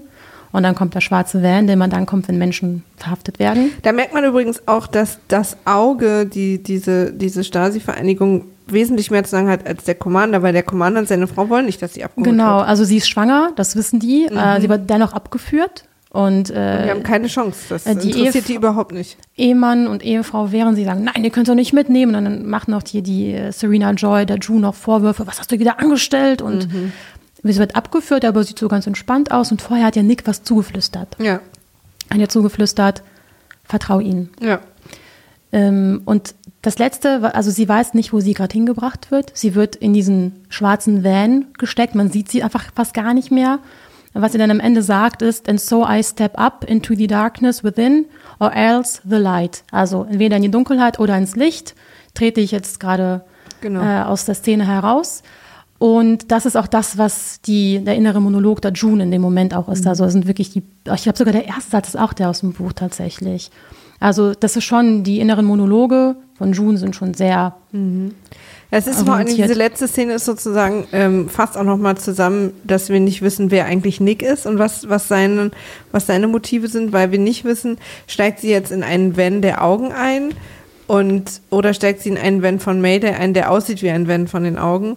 Oder ist es nochmal gedrittelt und so, ne, das, das wissen wir halt nicht, weil wir nicht wissen, für wen er jetzt eigentlich loyal ist und was jetzt hier eigentlich passiert und so weiter und so fort. und das ist natürlich dann der perfekte Cliffhanger zur zweiten Staffel. Mhm. Aber ich hatte es damals fertig gemacht beim Buch. Ja, übrigens. aber das Spannende ist halt, ähm, im, im Buch gibt es dann so einen Nachklapp, Genau. wo dann quasi äh, Post-Gilead, also Ja. Gilead ist dann schon vorbei und dann so ein paar Jahre, Jahrzehnte, Jahrhunderte später wird in, einem, in einer Uni über diesen Staat gesprochen und da wird über dieses äh, The Handmaid's Tale wird als Manuskript vorgestellt. Das ist irgendwie so eine Brief- oder Aufzeichnungen-Sammlung von einer der Protagonistinnen da. Und die beschreiben dann, ja, wir wissen auch nicht genau, aber wir glauben, dass sie es irgendwie rausgeschafft hat oder in einer Zwischenstation, wo sie von irgendwem rausgeschafft werden sollte, die Aufzeichnungen aufgeschrieben hat, damit die Nachwelt das weiß. Genau, das ist ganz, also es wird, diese, dieser ganze innere Monolog der June ist an, da, dazu angelegt, dass es die Nachwelt erfährt. Und das ist auch ganz wichtig zu wissen. Es ist ein Dokument, ein Monument, was ähm, für zukünftige Generationen oder, oder für sie dienen soll, dass sie Ja. daran sehen, was es damals gab, was passiert ist oder wie man es auch verhindern kann. Ja. Wir könnten noch ewig lange äh, über diese Serie reden, die wahnsinnig viel äh, Interpretationsspielraum auch lässt äh, und wo man sehr viel reinlesen kann aus vergangenen Zeiten, aus Und heutigen Zeiten. auch. Und soll und auch zwangsläufig muss. Ich glaube, man kann das gar nicht gucken, ohne Parallelen zu ziehen. Äh, und äh, wie Katja gesagt hat, ist genau das von äh, Margaret Atwood auch beabsichtigt. Aber wir sind am Ende unserer Folge angekommen. Ähm, wenn ihr jetzt Handmaid's Tale gucken wollt, wie gesagt, äh, diese Folge, die wir heute aufgenommen haben, wurde ja präsentiert von unseren Freunden bei Telekom Entertain TV Serien, was, äh, ein, was ein Teil ist des großen Entertain TV Paketes. Ähm, da ist eben auch der Entertain TV Serien Channel dabei, bei dem ihr exklusiv übrigens äh, in Deutschland Handmaid's Tale streamen könnt. Sonst wird es auf keinem anderen Streaming-Portal zu sehen sein. Die erste Staffel ist schon komplett äh, sichtbar. Die zweite erscheint gerade sukzessive. Äh, die ersten vier oder fünf Folgen sind schon raus. Jede Folge, äh, jede Woche kommt eine neue Folge dazu. Da könnt ihr das sehr gerne auch gucken und euch eure Meinung bilden. Wenn die Staffel komplett veröffentlicht ist, dann setzen wir uns nochmal zusammen und reden mal über die zweite Staffel und reden über das, was uns da noch aufgefallen ist und passiert ist. Jetzt heute, das war so ein bisschen so ein Kick-Off für euch, auch falls ihr das nicht kennt äh, und mal gucken wollt, damit ihr so ein bisschen äh, eine Anleitung habt, worum es geht oder vielleicht ein bisschen neugierig, hoffentlich im besten Fall geworden seid, euch das mal anzusehen. Ihr könnt uns auch gerne äh, äh, quasi zwischen diesen beiden Folgen schreiben an äh, ähm, vimaf.pulates.de ähm, Sachen, die euch wahnsinnig wichtig waren, die uns durchgerutscht sind, die ihr vielleicht anders seht, die ihr gerne wollt, dass wir die auf jeden Fall in der zweiten Staffel besprechen und so weiter und so fort. Also alles rundherum oder ob euch überhaupt dieses Serienformat auch gefallen hat, ob wir das mal öfter machen sollen. Also sagt uns einfach total gerne Bescheid, entweder unter dieser E-Mail-Adresse oder auch auf Twitter äh, unter äh, @wimaf war weg, weil Wimaf weg war. Oder äh, ach, ihr findet uns eigentlich überall. Ihr wisst ja, ihr wisst ja, wo ihr uns findet. Wir verlinken das auch nochmal hier in der Beschreibung von der Folge. Und ähm, äh, da könnt ihr euch auch gerne mal äußern, weil wir wollen ja immer hören, was ihr so denkt, weil wir machen es ja für euch. Wir könnten ja jetzt hier zu dritt einfach mit dem Käffchen den ganzen Genau. Tag so, so quatschen, aber wir wollen natürlich, dass ihr auch, äh, äh, dass es euren Ohren gefällt. Katja, vielen Dank, dass du uns Ja, deine Expertise deine heute Zeit. vorbeigebracht Ja, hast. danke, dass ihr mich hier erhört habt äh, und meine äh, Meinung akzeptiert. Das war, das war toll. Das Als war, Frau fühle ich mich da sehr, äh, dass meine Meinung wahrgenommen wird. Wow, äh, das ist schon Die Hörer sind auch ganz verwirrt, glaube ich, dass wir mal einen Gast haben, der wirklich sehr gut vorbereitet ist. Nein, das ist natürlich ein Gag von unseren anderen Gäste sind auch sehr gut vorbereitet, aber das ist natürlich toll mit dem Buch und so, weil mir da echt wahnsinnig viel auch äh, entfallen war, dass du da noch diesen tollen Hintergrund mit, mitgebracht hast. Also Vielen komm bitte Dank. unbedingt wieder. Äh, vielen, vielen gerne. Dank. Ähm, schön, dass du da warst. Danke nochmal an äh, Telekom Entertain TV Serien, die äh, dieses Experiment von uns hier unterstützt haben. Genau, ja, danke an euch. Und äh, liebe Hörer, äh, diese Woche geht's schon weiter. Maria macht die Augen groß, denn am Mittwoch wird wieder Lindy geguckt. Juhu, wir freuen uns alle, außer Maria, aber das freut euch am allermeisten. Schön, dass ihr dabei wart und äh, bis zum nächsten Mal. Macht's gut. Tschüss. Tschüss.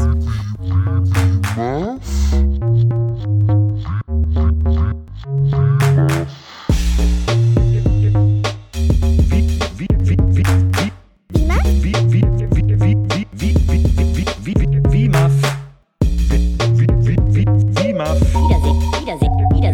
Freude. Wie, wie, wie, Muff. Wiedersehen, Wiedersehen, Wiedersehen macht Freude. Wie, Muff? Wiedersehen, Wiedersehen, Wiedersehen macht Freude. Wiedersehen, Wiedersehen, Wiedersehen macht Freude. Wie, Muff? Wie, wie, wie, wie, wie, wie, Muff?